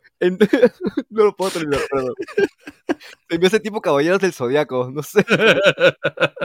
Me estoy imaginando así como, como anime. A ver, perdón. Entonces, dos hombres lo intentaron, pero no pudieron levantarme. Ah, Me estoy imaginando como una película. es tan, claro, se la cuenta de todo, ¿no? O sea, es el más espiritual, es el que más sabe y es el más fuerte. Él levanta al hombre más fuerte con una mano, imagínate. Su, su eh, salió del interior. Asu. Pobre tipo. ¿Sabes qué? Eh, otra cosa. José Smith, luego de Washington, fue el único teniente general en el país. En esa época era el único, porque Washington ya había muerto. Entonces, ¿cómo le gustaba hacerse ver? Diciendo que era teniente general. A ver, Alexis, si me podés hacer el favorazo, tengo acá una de las primeras citas en la que habla de esto. A ver, en Nauvoo, Illinois, los mormones organizaron la Legión de Nauvoo. Robert Bruce Flanders explica, la disposición principal de la Carta Charter dio a la ciudad su propio pequeño ejército, la famosa Legión de Nauvoo. Por lo tanto, la Legión era independiente de las leyes militares de Illinois y no estaba sujeta a ellas. Ok, entonces como para dar una introducción, Sí, él era teniente general, pero de una, de una legión así chiquitita, de un ejército muy chiquito. Eh, y luego dice, coronel, capitán o general vinieron a reemplazar a, hermano, elder o presidente en la manera de hablar de los santos. También cuando él firmaba su carta, yo no decía hermano José, presidente José, decía coronel, capitán, general. Eh, los atavios militares eran para ellos un símbolo particular de estatus, prestigio y seguridad. El registro revela claramente que el teniente general, prefería el título completo, Smith, daba gran importancia a su papel militar. Eh, y si me pueden ayudar, a ver, Alex, Coco y Alexi, eh, vamos por parte, estas son chiquitas. A ver si Ale me puede ayudar con esta. Ok no sé cómo se pronuncia eso, mm, Lyman. Mm. Lyman Woods, sí. Lyman Woods recordó. Lo vi sobre un caballo blanco, vistiendo el uniforme de un general. Estaba liderando un desfile de la legión y parecía un dios. Entonces ahí tenemos el ejemplo de que los que lo seguían eran los que alimentaban ese ego. Eran los que crearon ese ego, en parte. Bueno, él ya lo tenía, pero lo alimentaron, era como echarle leña al fuego, ¿no? Eh, ¿Podrías, Coco, ayudarme con este, porfa? Yo lo hubiese visto con, esa vestimenta que tenía, lo hubiese visto como José de San Martín o, ah, como, un dios. un héroe. Pobre tipo. Dice, José Smith estaba muy orgulloso de su posición como jefe de la Legión de Nabú y le gustaba que lo llamaran Teniente General José Smith. En realidad, ese título no equivalía a nada. Es como que si yo digo, bueno, yo soy el presidente general universal de Pesquisa Mormona y quiero que me llamen así. Y fuera de Pesquisa Mormona no soy nadie. Pero bueno, eh, soy el único presidente general universal del mundo, ¿ah? Así que cuidado. Y Alexi, ¿me podrías ayudar con este que sigue? A ver. A ver. Parece que a José Smith le encantaban las exhibiciones militares. Con la fecha del 7 de mayo de 1842 encontramos esta declaración en History of the Church, la Legión de Nauvoo. Fue revisada por el teniente general José Smith, quien estuvo al mando durante todo el día. Al final del desfile, el teniente general José Smith comentó que su alma nunca estuvo mejor satisfecha que en esta ocasión. O más satisfecha, perdón. Eh, este es supuestamente un hombre que vio a Dios. Él vio a Dios, habló con Dios, habló con todos los profetas del, Antiguo Testamento, pero para él, lo que le satisfizo más el alma que cualquier otra cosa fue desfilar con su traje de militar. Eh, Grant Palmer escribió en su artículo, ¿cometió José Smith traición en su búsqueda de un imperio político en 1844? El siguiente resumen. José Smith era una persona muy audaz y ambiciosa. En 1844, en el centro de Illinois, en Nauvoo, estableció un reino teocrático político en el Mississippi. Se imaginó a sí mismo como un rey que presidía un imperio que eventualmente incluiría no solo a Estados Unidos, sino al mundo entero. Esto cuando el concilio de 50, ¿verdad? Él se, llamó a sí mismo rey del mundo. Eh, organizó un consejo de 50 hombres para ayudarle a realizar su objetivo. Bajo su dirección, este organismo secreto parece haber recibido la responsabilidad de establecer células satélites para este reino teocrático en todo Estados Unidos y el mundo. En el volumen 3 de History of the Church leemos esto. El profeta inculca la noción y todo verdadero mormón cree eh, que las profecías de Smith son superiores a las leyes del país. He oído al profeta decir que aún pisotearía a sus enemigos y caminaría sobre sus cadáveres, y si no lo dejaban en paz, sería un segundo Mahoma para esta generación, y haría que la, sangre se derramara desde las montañas rocosas hasta el océano Atlántico, como Mahoma, cuyo lema al tratar de lograr paz era el Corán o la espada, así debería ser finalmente entre nosotros. José Smith o la espada. Estas últimas declaraciones las hizo durante el verano pasado. El número de hombres armados en Adam Ondiaman eran entre 300 y 400. Eh, esto está en Historia de la Iglesia, volumen 3.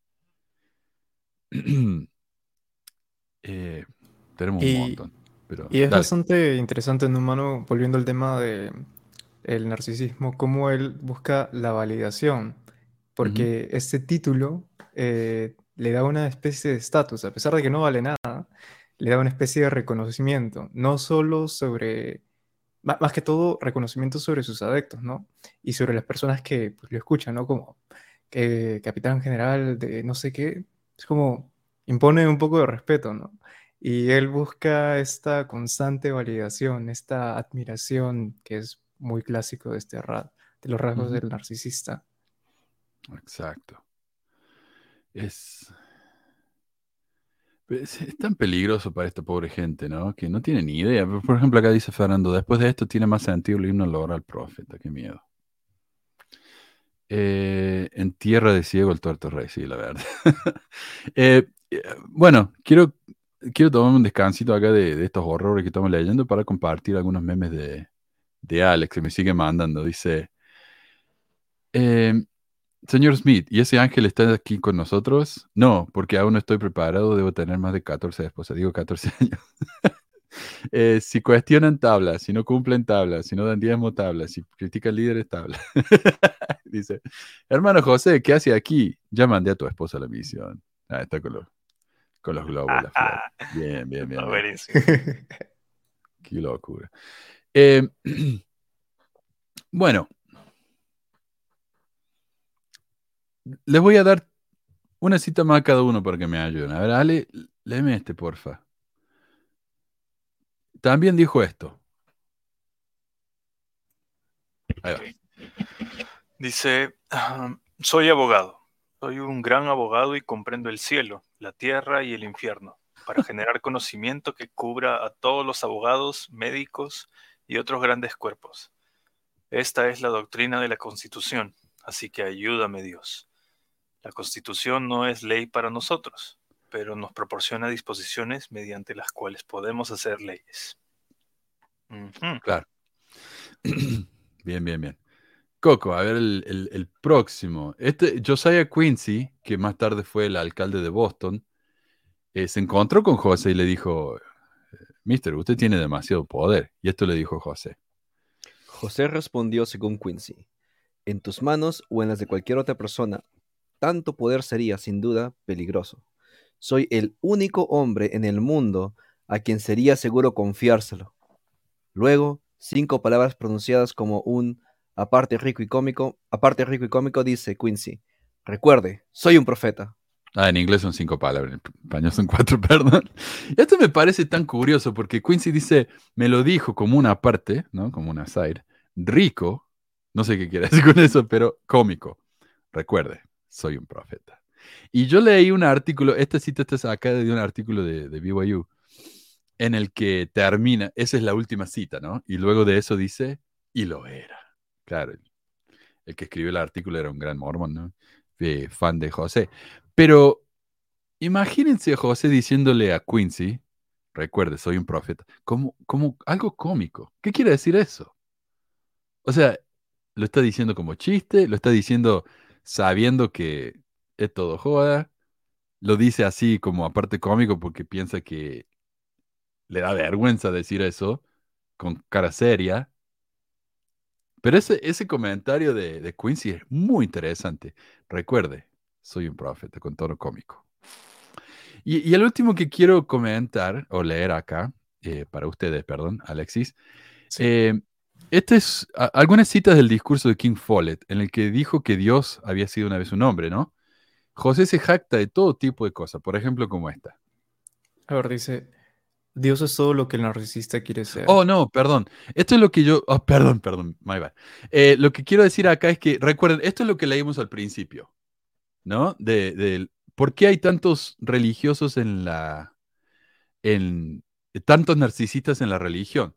Y, una de las cosas que leímos fue, eh, Dios es todo lo que el narcisista quiere ser, omnipotente, omnisciente, omnipresente, admirado, alguien de quien se habla, el inspirador. Dios es el sueño húmedo del narcisista, su máxima fantasía grandiosa.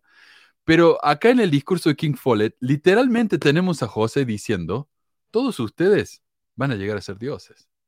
O sea, él ya se puso en, ese, en esa capacidad, ¿no? De, mandar a la gente a ser dioses. Pero, eh, no, lo que te quería, que te iba a pedir que me leyeras esto, perdón, dale. Ya. Eh, supongo que no se, ah, supongo que no se me permitirá entrar en una investigación de lo que no esté contenido en la Biblia. Si lo hago, creo que habrá muchos hombres demasiado sabios que gritarán traición y me matarán. Así que iré a la vieja Biblia y me convertiré en comentador. Claro. Dice, yo sé más que la Biblia. Yo puedo hablar más allá de lo que dice la Biblia. Pero si lo hago, los hombres sabios, y como lo dice obviamente sarcásticamente, me van a matar. Entonces mejor me, rebajo el nivel de ellos y me rebajo el nivel de ustedes y simplemente comento lo que dice la Biblia. Eh, y hace varios comentarios así, yo me voy a saltar varios en los que critica a los hombres sabios del mundo, porque él sabe más que todos ellos. Por ejemplo, acá dice, yo soy sabio y sé más que el mundo entero combinado. Eso es lo que dijo él. Manu, una, pregunta. ¿Y esto no, no, se ve un poco reflejado con lo, lo, que antiguamente estaba, o creo que todavía está en la película del templo, cuando habla sobre combinar la filosofía de los hombres con las escrituras de Dios? Mm.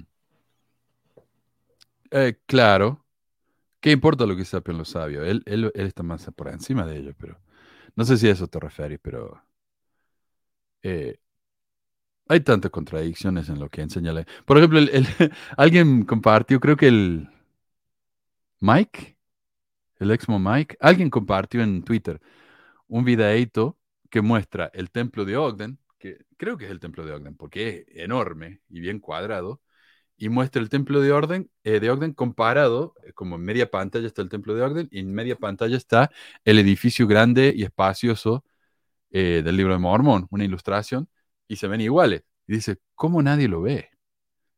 A eso. Es tantas contradicciones, ¿no? Pero sí, él habla de no mezclar sabiduría y los hombres. Tienes razón. dice el Espíritu Ah, y esta cita en el artículo ese que leí de la BYU dice, no, pero mucha, a mucha gente le gusta citar esto. Yo soy sabio y sé más que el mundo entero combinado. pero termina en la cita, porque el resto de la cita aclara lo que quiso decir. Ok, el Espíritu Santo lo es, o sea, es el más sabio, en todo caso, y Él está conmigo y comprende más que el mundo entero, y yo siempre estaré asociado con Él. O sea, ok, el conocimiento de Él viene del Espíritu Santo, pero eso no deja de hacerlo el hombre más sabio del mundo. A mí me parece que esta cita no... Oh, perdón. A mí me parece que esta cita no aclara nada. O sea, en todo caso es peor, porque el Espíritu Santo solamente puede estar con él y con nadie más. Em, bueno, ya sí, sí, ya está. Incluso hay una parte en el discurso ese que me da mucha gracia, porque él empieza a hablar de que él ha estudiado griego y hebreo, y sabe alemán. Y, y es como que necesita tanta validación. Y esto es un ejemplo clarísimo. Dice, en el discurso de King Follett, dice, sé que el texto es verdadero Llamo a los que saben alemán y que saben que el texto fue leído correctamente, decir sí. Fuerte gritos de sí. Ahí está diciéndole a la gente, no, soy un capo yo, no soy el más grande que hay. Sí, gracias. Eh, y bueno, entonces ahí está, ¿no? El constante deseo de ser adulado. Eh, si no fuera que este hombre, lo que él hizo, hizo tanto daño a tantos, uno podría hasta sentirse lástima podría sentir lástima por él. Pero bueno, ese entonces es el, el programa de hoy. Gracias, gracias a ustedes por participar. Que no sé si tienen algún comentario final, pero ese es mi material. Así que no sé cómo alguien puede dudar que este hombre sea realmente. hay, un comentario que, hay un comentario que dice que José Smith tenía el Espíritu Santo Premium. oh, pero fíjate, ¿qué, nos dicen en la iglesia? Todo el mundo puede recibir y sentir el Espíritu Santo. Solamente los mormones lo tienen con ellos todo el tiempo. De nuevo, ¿ves? Estamos por encima del resto. Somos más especiales. Premium Plus. Max Pro.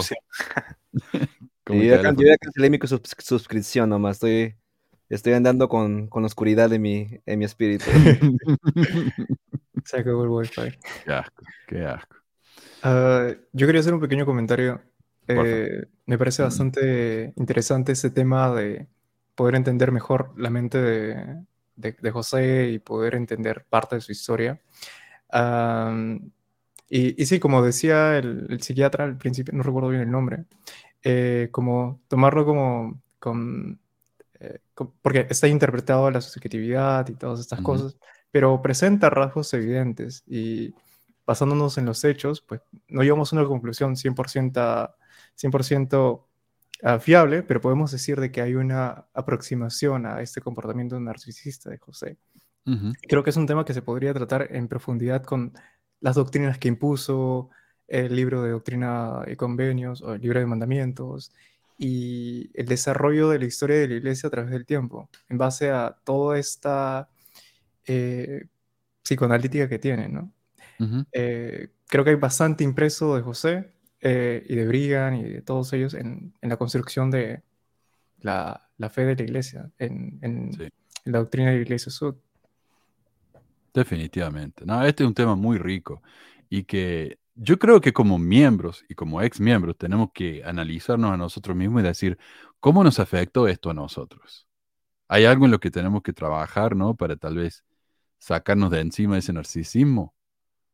Porque, como digo, es imposible ser criados. Es como e, el, libro de Mormón es la leche con la que nos criamos. Entonces, ¿cómo podemos haber sido criados con eso y no tener eso dentro de nosotros? ¿No?